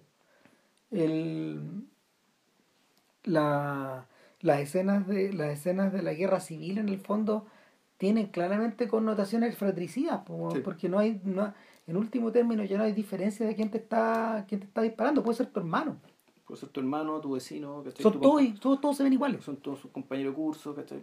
no, lo- no los puedes distinguir Mm. Eh, los únicos personajes que, que, que reciben cierta distinción eh, dentro de la turba son, son o los que tienen las pistolas, por ejemplo, y que, y que todos los que tienen las pistolas eh, resultan, resultan ser resultan ser o dobleces o traidores o violentos. De hecho, incluso este mismo revolucionario que se está echando el empresario. Mm. O sea, eh, el- es mostrado, es mostrado matando la sangre fría. Entonces hay una buena cuota de ambigüedad ahí. Mm. Y, y, y el, en esa medida, en esa medida quizás es una película, a ver, quizás una película más, más imperfecta que Tierra. Eh, no tiene, no tiene, no tiene tampoco la circularidad de pero, pero sí me hace sentido de acuerdo al, al, a este cuadro, a este cuadro tormentoso con el que se inicia, finalmente, donde, donde lo, lo, lo atroz de la situación es que están estas personas que pertenecen a la tierra, que pertenecen al pueblo, que son ucranianas, que en el fondo son soviéticas, y que, y que por culpa de. mm, O, o que, perdón, al, al, al estar, al estar inmiscuidas en este conflicto, ellos son las personas que quedan estáticas, Sí, que no se pueden dirigir hacia ningún lado. En realidad, la, eh, un- una cosa que en realidad ya se le, se le podría. A Ovchenko se le podría criticar desde el, desde el discurso oficial, que el discurso oficial es un discurso lineal. ¿Cachai? Lineal en el sentido que la historia avanza hacia adelante. Claro, La historia tiene una trayectoria que está dictada por el materialismo histórico y así es. El tema es que Dovchenko piensa circularmente. De una u otra manera sus películas siempre terminan donde empiezan y por lo tanto hay una concepción en fondo cíclica de las cosas y donde el ciclo ¿cachai? es realmente más trascendente que la trayectoria lineal que le quieras imponer. Mm. Es decir, la primera película termina igual que como empieza. Esta segunda película, en el fondo, también termina igual que como empieza. Es decir, empieza con una guerra y termina con otra guerra. Y termina precisamente en medio termina en el en caos. medio pues, de la bueno. guerra misma, tal cual como empezó la primera. Y lo que es peor, el, en una parte, te- en la, prim- la, la, la- la película empieza con lo que está fuera de la guerra, ya, ya afectado por la guerra, y, esta- y la película y termina en cambio con la guerra misma. Ujú. Como si fueran una solamente una sola cosa, que no son, no son la misma cosa, pero son la misma en la medida que el tiempo dio Sí. cumplió un ciclo. Ahora, a mí lo que, a mí lo que más me... Y en tierra pasa lo mismo. A mí lo que más me inquieta de, de Arsenal son estos personajes que están detenidos. Detenidos porque, porque el, mal que mal los soldados siempre están en movimiento. Sí. Mal que mal eh, los políticos también están en movimiento o a la espera de que esto se destrabe. Pero, eh, pero el pueblo, la gleba, para hablar en términos ya más, más, más antiguos, eh, está atrapada por esta circularidad donde ellos en el fondo no, no mueven ni una ellos no están moviendo ni un ni, eh, puta, no están moviendo ni una tuerca weón. o sea el- esta- estas mujeres que está- estas mujeres que están paradas en las esquinas Mm. en- al principio de la película eh, y que y que y cuya imagen se vuelve a, a reflejar en distintos personajes de la historia eh, sobre todo estos trabajadores de la industria finalmente donde donde ellos teniendo ellos teniendo toda la capacidad y los medios de producción no no no no, no pueden hacer nada tampoco y, y es un crimen finalmente Dovchenko lo presenta como un crimen. Mm. entonces y, y, y un crimen que es causado por la demora de los políticos weón, por la ambición de los milicos weón, por la por la desidia de por la desidia de quienes tienen poder Entonces, puta, no estoy seguro que a Stalin le haya gustado esta weá. No, sí, de hecho, el, eh, después de tierra, o sea, ya el buen estaba bien sospechoso ahí con, con Svenigora, ya con, con Arsenal, puta, igual lo era un poco, ya después de tierra, eh, Se tuvo que meter a hacer propaganda, pues weón. después de tierra, no, efectivamente, Stalin le, le bajó el pulgar, o sea, diciendo este weón no, no, No. Y, y Dovchenko en el fondo tuvo que escribir una autobiografía en 1939, un poco haciendo, como- como- a modo de un poco de autocrítica, Sí. ¿cachai? Como... eh, Bueno, sus películas de los sus, películas sus películas de los 40 son distintas. Eso entiendo yo. y, y curiosamente nadie las recuerda. O sea, y no son. No, pues, no, no. No son- si el personaje se disolvió como todo. Le pasó un poco como a Siga Bertov. Mm. O sea, se convierten en personas que son se convierten en personas que son muy veren- y, y bueno, y también le pasó un poco como, como a Einstein. Si el- la, tragedia, la gran tragedia de Einstein es que eh, es lo que comentábamos con motivo del podcast de, del acorazado Potemkin, que en el fondo Stalin weón, siempre... eh, Está encima. no, y se considera, él, él consideraba que este bueno era un genio, entonces no lo, no lo soltaba, pues, weón. Igual que Shostakovich. Claro, Como no, estaban no- convencidos del buen era un genio, de hecho lo era. Y no- lo eran, claro, pero, pero, pero por, por, desgracia. Y por lo mismo, eso implicaba efectivamente vigilancia perpetua. Es decir, no se le podía, no se le podía permitir, permitir nada. ¿Qué le, qué le pasó a Einstein? Terminó con un ataque a la cuchara. ¿Qué le pasó a, a Shostakovich con insuficiencia cardíaca? ya. si la weá es complicada. Eh, y bueno, y lo comentamos también en su, en, en- su momento. O sea, te, te, estos gallos estaban rodeados de gente que se fue a los bulas, que fueron Sí. muertos, que fueron que fueron apresados y que fueron y que fueron O exiliados o exiliados, asesinados. o, O muertos en prisión. Claro, o ajusticiados. Eh, nada, eh, al momento de hacer tierra, yo siento que la cosa cambia porque el lenguaje vuelve a cambiar. A ver, no cambia el lirismo de Dovchenko, que es algo que, que Sí, que- pero el lirismo se manifiesta de otra manera. sí, se manifiesta de otra forma. De hecho, como tierra, como tierra fue mucho más conocida en Occidente, uno desde el principio encuentra, eh, encuentra ejemplos audiovisuales que, eh, que, que están pirateados de aquí. O sea, yo de hecho, yo la primera película que vi de fue precisamente Tierra hace muchos años.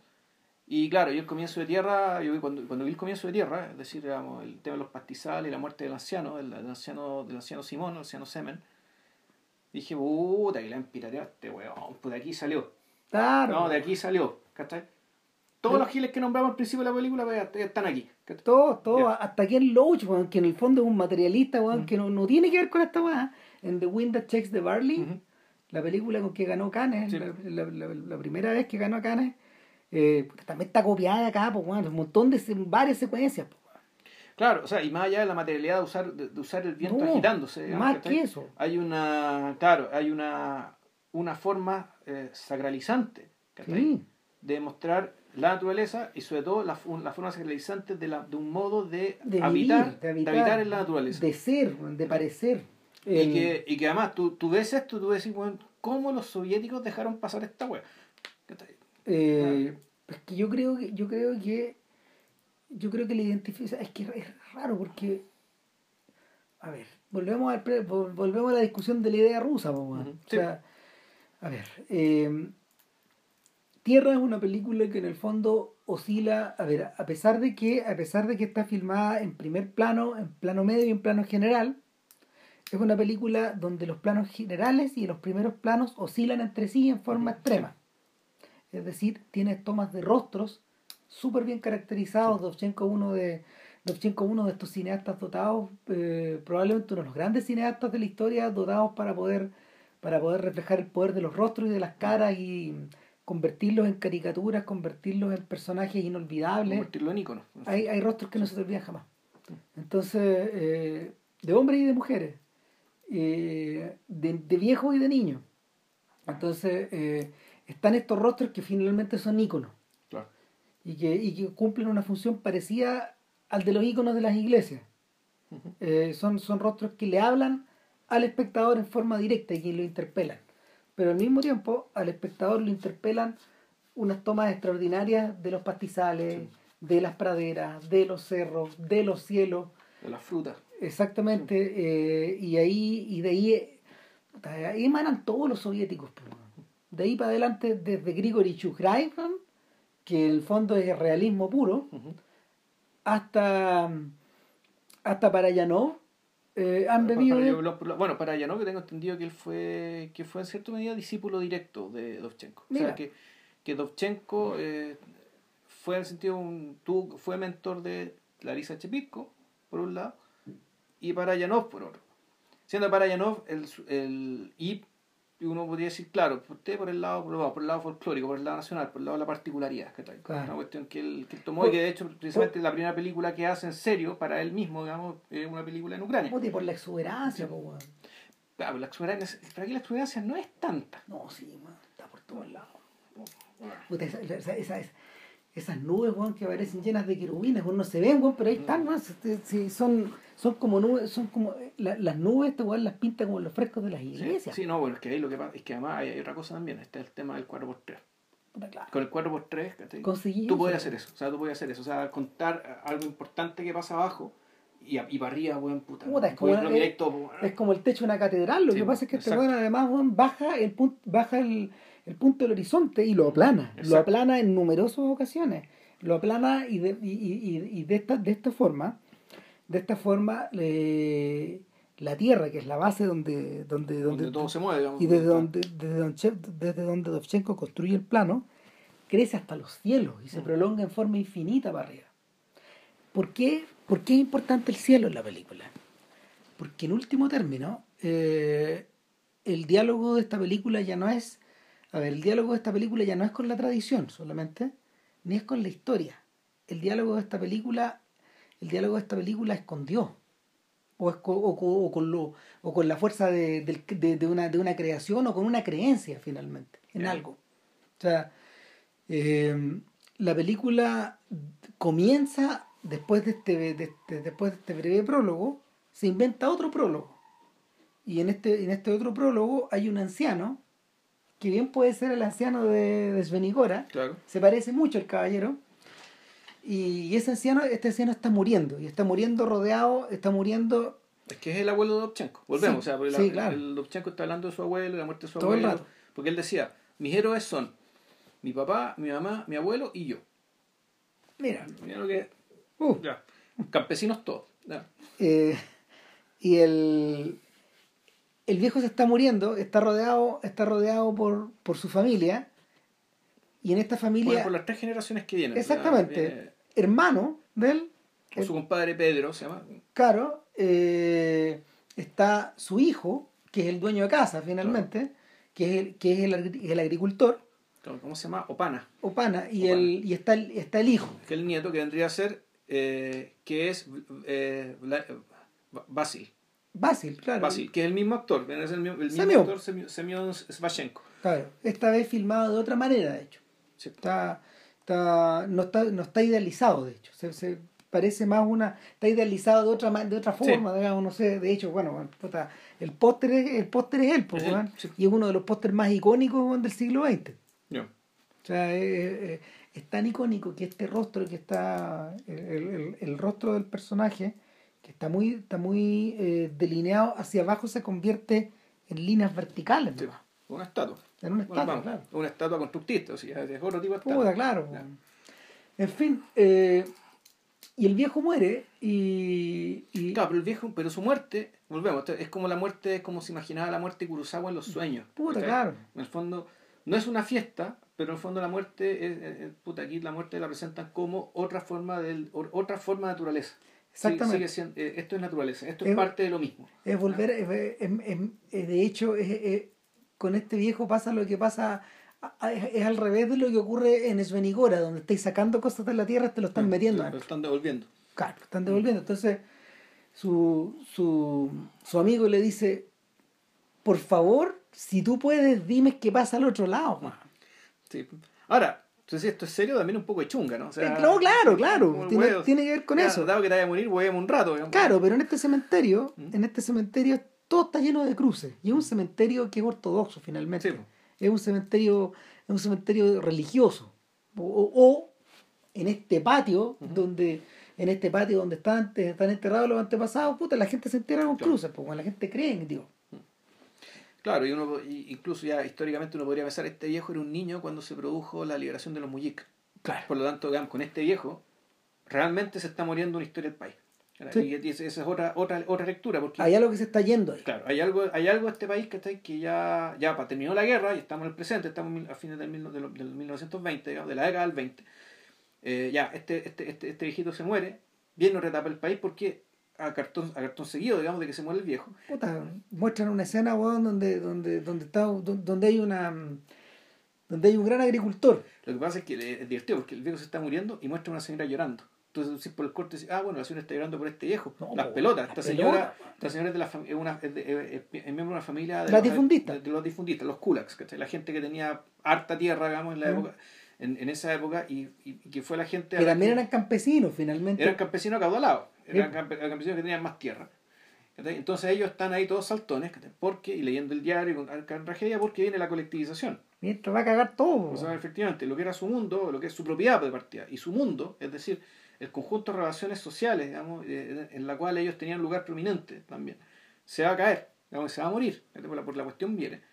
Entonces, viene esto, este, este viejo se está muriendo, se, se, muere, se nos muere este, este viejito, y aquí están los tipos que están agonizando, que todavía no se mueren, pero saben que van a morir también. Claro. Eh, y eso, eso queda claro en la siguiente escena, weón, cuando, cuando Basil, weón, puta, toma la decisión, weón, de ir a buscar, weón, donde los soviets un, un tractor. Un tractor. Y, y habla con sus amigos y se van, weón. donde va, donde claro, va, va con su amigo con, la célula y van a la casa a reunirse el papá dice, ya llegaste tú, weón, con tu célula comunista, weón, Ah, ¿qué weón van a hacer ahora? No, weón, puta, nos vamos a conseguir un tractor, ¿cachai? Para aumentar la, bueno, en el fondo para aumentar la productividad de todos nosotros, para no tener que trabajar tanto, producir más, trabajar menos, ¿cachai? Y, y- y el tractor es para toda la comunidad, de modo que puta, tal, tal. El viejo no parece Y, el viejo no, no entre que no lo entiende, entre que no le cree y entre que, claro, él, él también es el pasado. ¿ya? Y no, y no. Entonces después a Basile le da lo mismo, él va, puta, y vuelve con el tractor, po. Sí. Entonces, claro, la escena del regreso del tractor, Puta, es una de las escenas famosas Sí. de la historia del cine. Claro, entonces ahí demuestran, ahí son distintos, son distintos planos, algunos muy algunos serios, otros, puta, que uno podría decir que esto es medio cómico, esto es medio extraño, al menos o es ridículo o es paródico. Eh, el hecho de mirar que están hasta los caballos, ¿cachai? O sea, la- mirando cómo viene el tractor. Bueno, le- que la escena parte, la escena parte con cuatro güeyes mirando weón, hacia la derecha. Claro. Corte, cuatro personas mirando hacia la derecha. Claro. Corte, un, un plano de un sujeto observando hacia mí, hacia el mismo lado. Claro. ¿Qué chucha está pasando? Que, claro. Que, Entonces, ¿qué están esperando? ¿Por qué no se están moviendo? Claro. Eh, volvemos a la idea de lo de lo que no estático. se mueve, exacto. Volvemos a la idea de lo estático, pero ahora, ahora está, esto está incorporado a una a un cierto sentido, a un cierto grado de suspenso. Mm. Yo creo que esta escena le hubiera encantado a Hitchcock.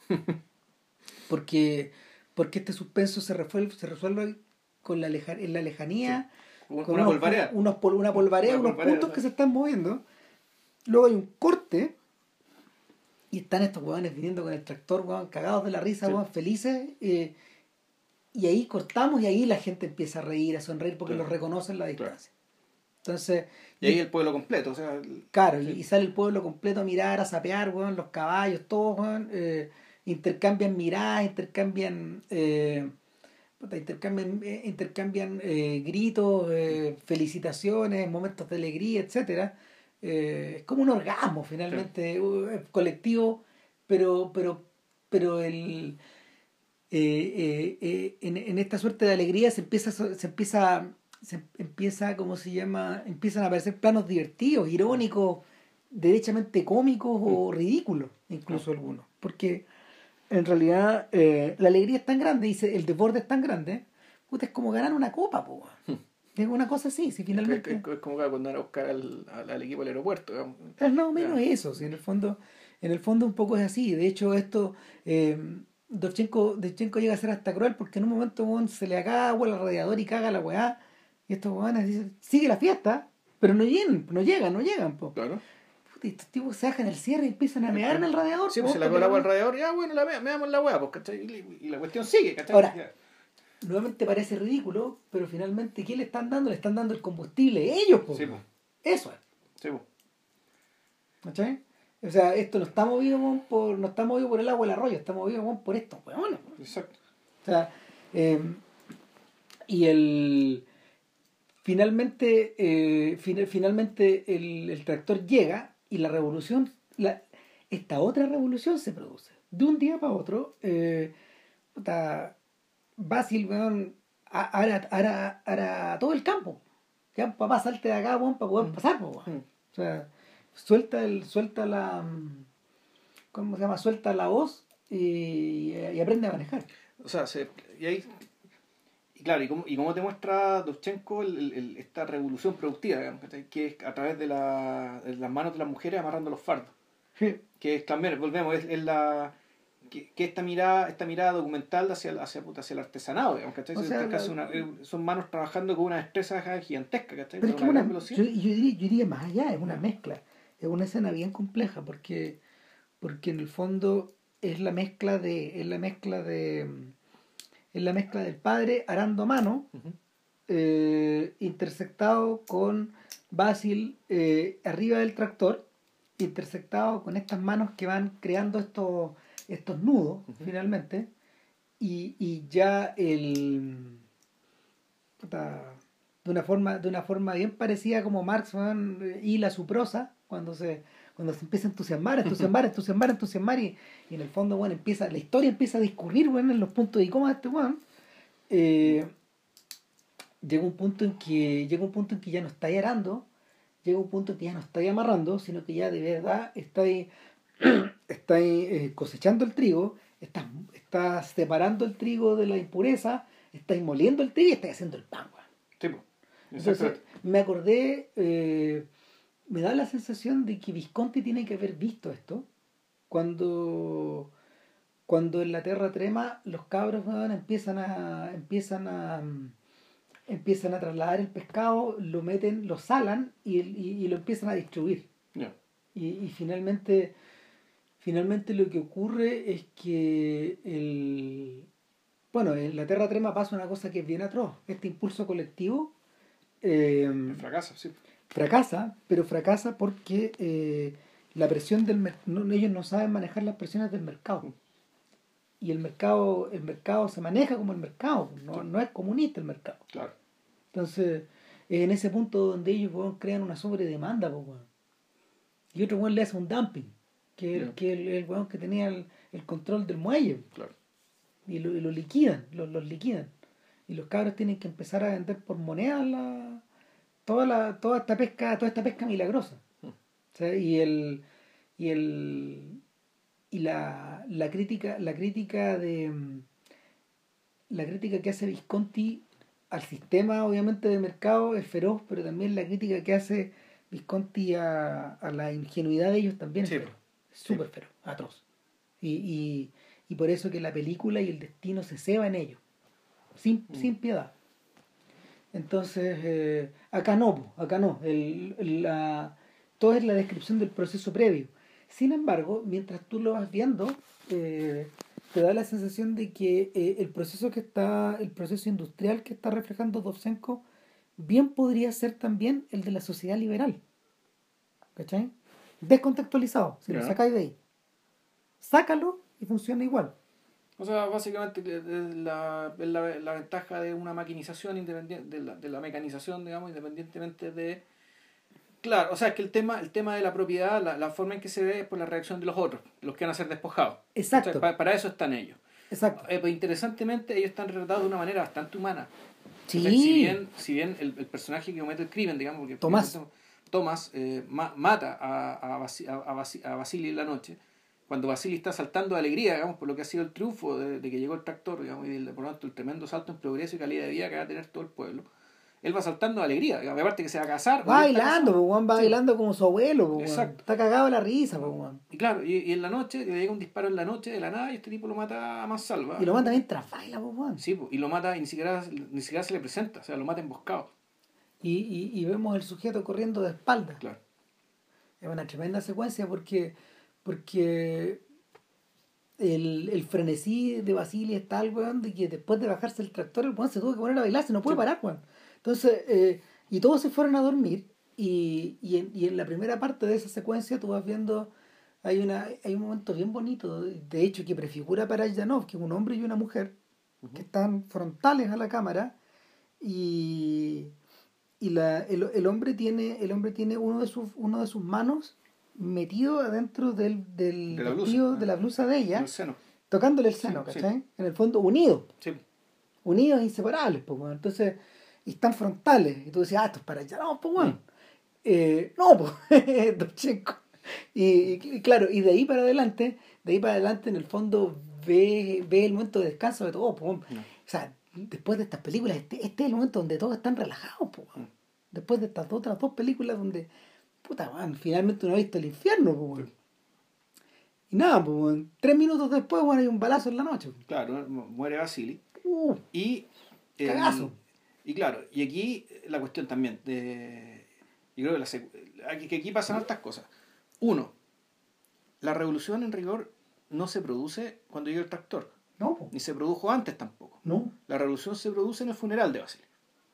O sea, el funeral de Basili es la consagración de la revolución. Es el mártir de, es el mártir de es nuestro soldado Es que-. No, en realidad es claro, en el fondo es Cristo, digamos, el Sí. Cristo cuya muerte, digamos, que permite y fertiliza, digamos, todo lo que va a venir después. Y eso es lo ambiguo. ¿Cachai?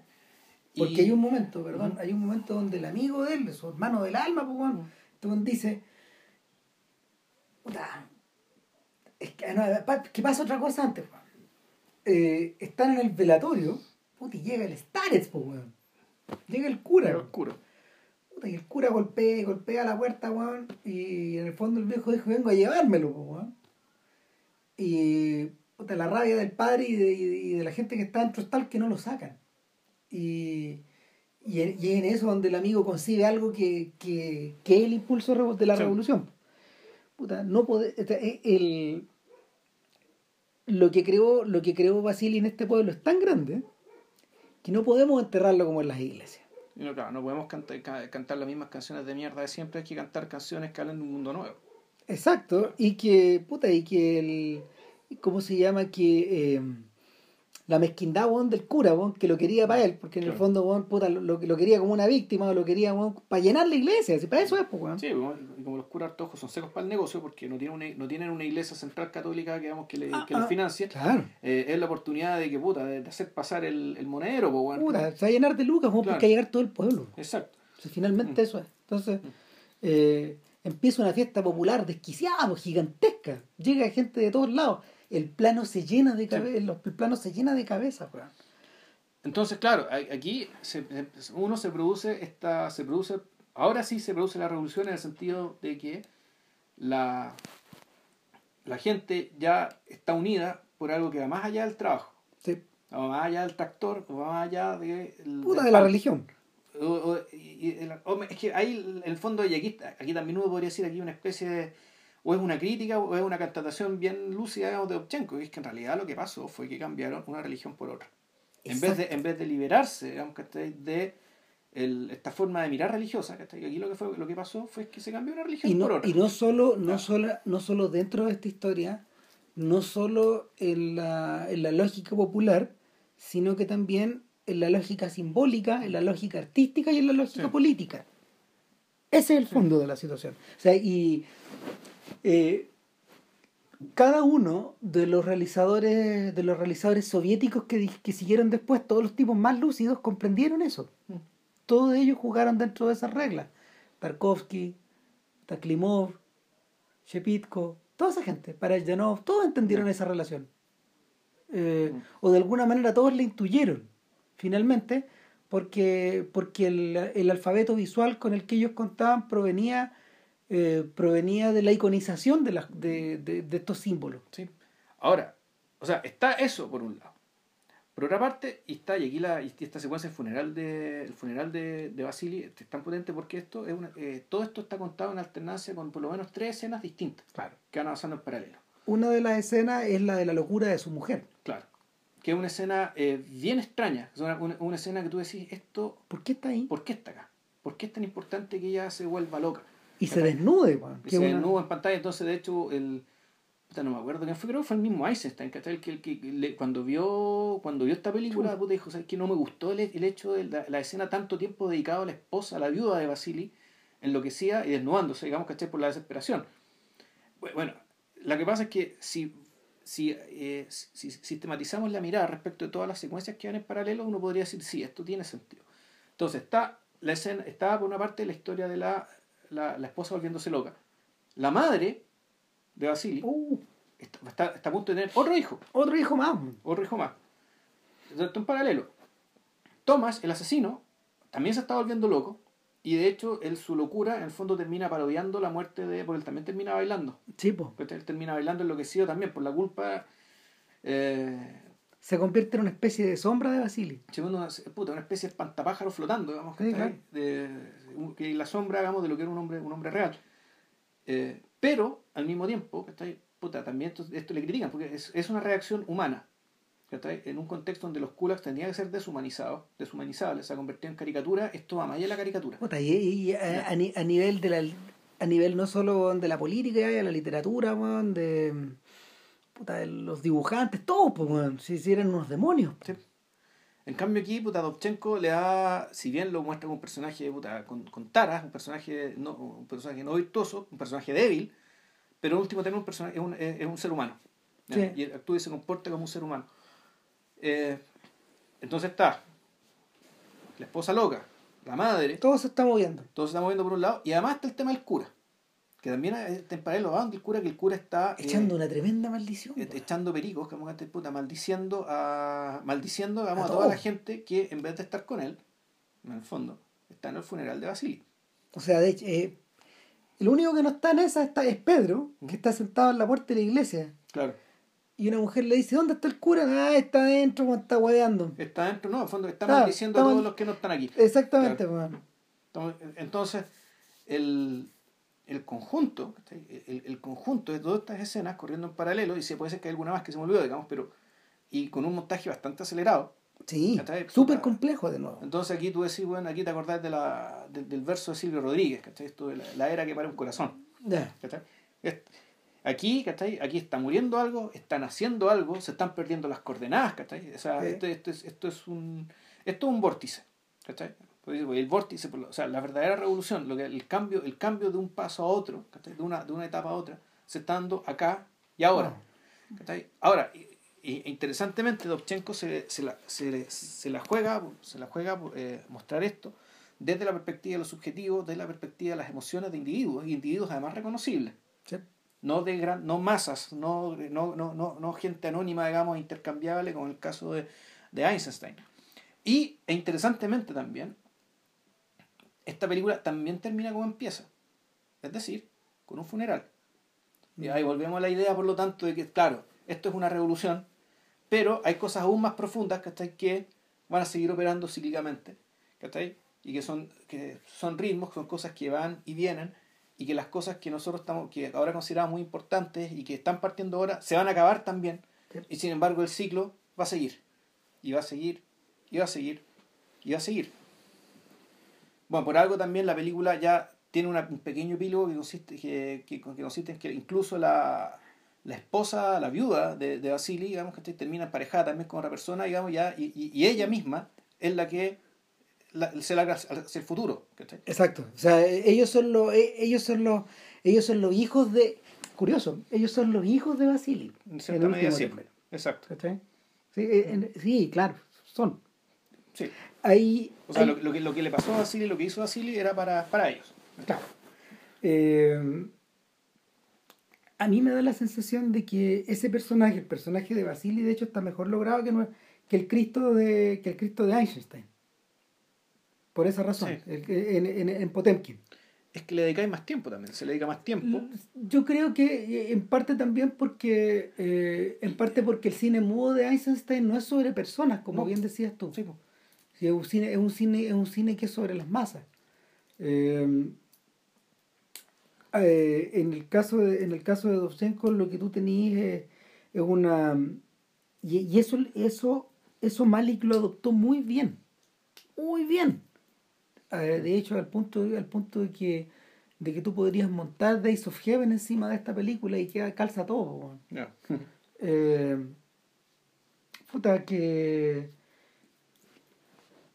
eh, Malik muy joven, muy joven, o no sé, o temprano en su carrera, entendió, entendió que este, este delicado equilibrio entre el símbolo y la persona, o entre el rostro, entre el rostro y la palabra, o entre el significado y, y la forma, era, era algo que era algo que era algo para lo que el cine era muy útil. Y, y es por eso que de hecho en Occidente él se convirtió en el alumno más aventajado de Dovchenko. Lejos, por lejos. Y, y a mí, y, y, y, ahora, y ahora que estamos también de, de nuevo en un momento de, en, un momento como de inflexión donde, donde, donde Malik, eh, probablemente Malik está de capa caída o, en estos últimos años ha estado más apagado. Pero, lo que pasa es que. Pero, pero lo, o sea, es que este bueno algo que no entiende. El, que, que, que, no sé si que no entienda o no ha logrado dar, hacer calzar algo. Que el, e, ese, ese estilo de Dobchenko, puesto de esa manera, no funciona para el mundo urbano cotidiano. Eh, no, pues. O sea, funciona para el mundo rural, o sea, funciona para un entorno, digamos, de para otro tipo de entorno o para otro tipo de periodo. Un entorno muy personal. A ver, eh, la, la, discusión yo creo que eh, eh, es más larga porque en realidad con, con, con, con Malik han pasado dos cosas. Uno, que él mismo reconoce que la anduvo cagando, weón, y que, y que al, estar filmando sin guion, weón, y tan apurado y, y tantas weas a la vez, puta, se, se, se le fueron de las manos las weas. ¿Cachai? Sí, pero ya, pero ya son tres que se le dan de las manos, pues bueno, y es mucho ya, pues bueno. Puta, pero es que, weón, volvemos a esta weá de que la hizo, la hizo todas juntas. Ese es el problema. como en un año y tanto. Entonces, bueno. La, más defendible sigue siendo la, la, del tarot. Sí, la del tarot del yo creo que la del lo que pasa es que es defendible, obviamente tiene muchas cosas que, se le pueden decir en contra. Es que lo que pasa es que lo que pasa es que la del tarot es la central. Ya. Esa es la que le importa, yo creo. Las otras dos weas eran de taquito. Eh, puta, un de taquito de hora y media, papá. puta la Bueno, en fin, weón. No, bueno, todavía no he visto la otra, weón la del Voyage in Time, Voyage of Time. Ya. Bueno, pero en fin, eh, pero pasó otra cosa entre medio. Los alumnos emergieron. ¿Cachai? Y este estilo, el estilo, el estilo de, de eh, el estilo con que el estilo, el estilo con que Malik mira las cosas. Malik slash Lubeski en rigor. Claro. Hay que ser justo. Sí, claro, sí, es la dupla. Sí. Es la dupla de Malik con Lubeski. Eh, puta, está lleno de hijos. Ahora, y los tipos que lo han practicado no son nada de huevones. O sea, en el fondo los huevones que. A ver, los, los, sujetos que, los sujetos que han llevado. A, ver, los sujetos que han. Hay, hay un montón de gente que copia, pero los tipos que han podido copiar han copiado bien.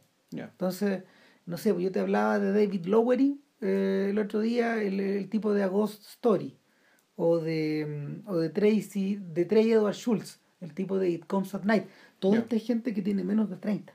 Ya y en el fondo o trabajaron con Malik o fueron producidos por Malik. El primero de todos es David Gordon Green. La carrera de Green es que se fue para cualquier otro lado, Claro, pero el comienzo es igual. ¿Cachai? Tienes, a mí, tienes calza de esa misma forma. El mismo tipo de Midnight, eh, Barry, Barry Jenkins, le debe muchas cosas también a Malik. No, perdón, Moonlight. Moonlight, ah, ya. Claro, Jenkins también le debe cosas a Malik. De hecho, las mejores cosas de la película salen de ahí. El movimiento de la cámara, estos momentos que el tipo va creando, ¿cachai? La, forma, y la forma de cortar ciertas cosas. Y, y, lo interesante es que una y otra vez esto se ha dado en el plano como del género. Y que es curioso porque estamos, estamos en una. Estamos en una. Mm, estamos en un orden de cosas donde, por ejemplo, donde, donde hay gente con estilos súper particulares, que están dando vuelta todavía. Tarantino, mm. eh, Fincher, em, Scorsese los, los Anderson, todos ellos tienen estilos súper particulares, pero ninguno de ellos ha dejado hijos. O sea, que estén, que estén vivos, que, donde el, que el cine esté vivo, de verdad. Y, y, lo curioso es que lo curioso es que la sombra de Dovchenko está en este tipo. Hmm. A través de Tarkovsky, por ejemplo, en el caso de Trey Edward Schultz, o a través de o a través del propio Malik, o a través del mismo Dovchenko. Eh, es curioso que eh, la, prole, la prole más grande y, efectiva así ha sido la, la, que proviene de aquí y que está invadiendo el cine americano. Yo creo que lo está invadiendo en parte porque, porque hay un impulso, hay un impulso que, bueno, es muy, es hiper personal, que, que, que emana como del, que emana de, del árbol de la vida, por ejemplo, o que es una película que Vilche y yo defendemos, o o que emana de una realidad agraria o que emana del aislamiento, de la soledad, etc. Y, y, que a los gringos también se les da muy bien. Tanto a los rusos como a los gringos esta weá se les da. Eh, el... Pongo por ejemplo algo que es completamente opuesto, pero que opera sobre bases similares, que es el anticristo de Lars von Trier. Que el anticristo es una película tarkovskiana. Es otra cosa. Es otra cosa, transcurre por lo mismo en otro universo. Sí. Dovchenko y ese mundo queda aparte, no, no, no, no, ni, no, ni- no son ni avisorados. Estamos en el mundo del misticismo tarkovskiano, Mm. que es algo que es algo que, que es algo que a von Trier lo puede, lo puede imitar, lo, lo, lo absorbe y lo y, y cómo se llama, y no lo parodia, no lo destruye. No, o sea, le cambia, le cambia el signo. No, claro, porque también, o sea, a pesar de que hay gente que lo odia, que odia a Anticristo, a nosotros nos gusta también, digamos. eh. O sea, yo no sé si diría que una película que me gustó. No, pero no es mala película. Es que, es distinto, lo que pasa son cosas distintas. Es una película que, que el gusto tiene que ver con el. Si, si el gusto, vamos con la- el tema de que el gusto tiene que ver con el agrado, es decir, me gusta porque me agrada. Ah, No, es una película que tú tenía que pararla cada cinco minutos porque francamente era no, insoportable. sufrir. Era insoportable, pero eh, por lo que estaban por lo que estaban contando, por lo que estaban mostrando y pero claro, no por eso tú dejas de respetarla, ¿cachai? Porque en el fondo hay que tener muchos pantalones para hacer algo así. Ahora bien, eh, una cosa que es interesante es que yo que, que- es que no, no quiero, o sea, quiero insistir en la, en la- quiero insistir en que la sombra de Dovchenko hoy día está entrando por Malik. Ya. Por ahí está entrando. No siento que esté. No hay nadie que, por ejemplo, haya podido manejar el montaje como lo maneja Dovchenko. Yo no he visto ningún ejemplo más. Así. Eh, cuando uno observa Arsenal se da cuenta que la cantidad de tomas, la cantidad de cortes que hay es, es- es brutal. Es brutal para la época. Es tres, yo creo que yo creo que tiene tres veces más cortes que un filme normal de, ese- de esos años. Por ejemplo. O sea, en ciertas escenas puntuales. Pero, pero Porque, claro, el comienzo era, Sí. más bien, era más bien lento. O sea.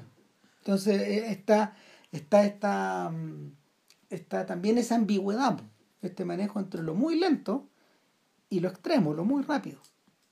Y lo mismo pasa en Tierra también. Sí. Yo diría que de hecho Tierra es una película que es más veloz, consistentemente más veloz siempre. bueno. sí. Nunca tan frenética, pero en, en suma... Es que es una película más que una película más breve y una anécdota más básica. Sí. Porque realmente la anécdota es muy básica, es mucho más como, como anécdota, es mucho más sencilla que las otras dos. Es la nada, es nada. es En una- cambio, porque en cambio si ven Igora, ¿cachai? Esa, esa va a complicar. Mm. Sí. No es la película por la que hay que partir, de hecho. Eh, bueno, no sé, eh, en realidad, o sí, o puede O ser que sí, sí, ¿cachai? pero- Sí, pero- porque, que- porque geográfica, eh, perdón, cronológicamente están ordenadas así. Sí, claro. Y la, y la progresión que hablábamos, es decir, que una película que te habla de la historia entera del país, ¿cachai? Después otra que habla de un, de un, hecho reciente y otra que habla del presente. Ahora, lo curioso, pero lo curioso es que en la sombra de tierra está, o sea, ver al, al alero de tierra está la sombra en lo absoluto, pues. ¿Mm? Sí, por lo Ah, mismo, eh, mejor terminar con ella. Sí. Eh, bueno, Ya, pues, lateamos mucho también, así que... no, tampoco fue tanto. no, no, no. Pero bueno, la próxima semana eh, vamos, iríamos con, yo ya la vi, ¿ah? El síndrome el asténico. síndrome asténico de Kira Muratova. Ya. Eh, uf, eso también es, eso es otra cosa, ¿cachai? Sí, también es otra cosa. ¿Tú la viste ya? No. Ah, ya. No, pero he leído sobre la película. Te va a sorprender. pues. Es uno de los filmes favoritos de Rosenbaum, de Jonathan Rosenbaum, curiosamente. Puta, eh, no, eh, son también, estas, estas son películas que no se ven todos los días, es No. algo, puta, algo realmente singular, extraordinario, sorprendente, muy cómico, muy triste también. No, puta, eh, también está en YouTube, así que por Sí. si quieres hacer las tareas antes de, que- de, antes de, de que subamos el podcast, que está ahí, bueno, ahí está. Un poquito largo, sí, anda por ahí por las dos horas y media, Sí, pero, pero ahí está. Ya. Que estén muy bien, cuídense. Chau. Vale, chao.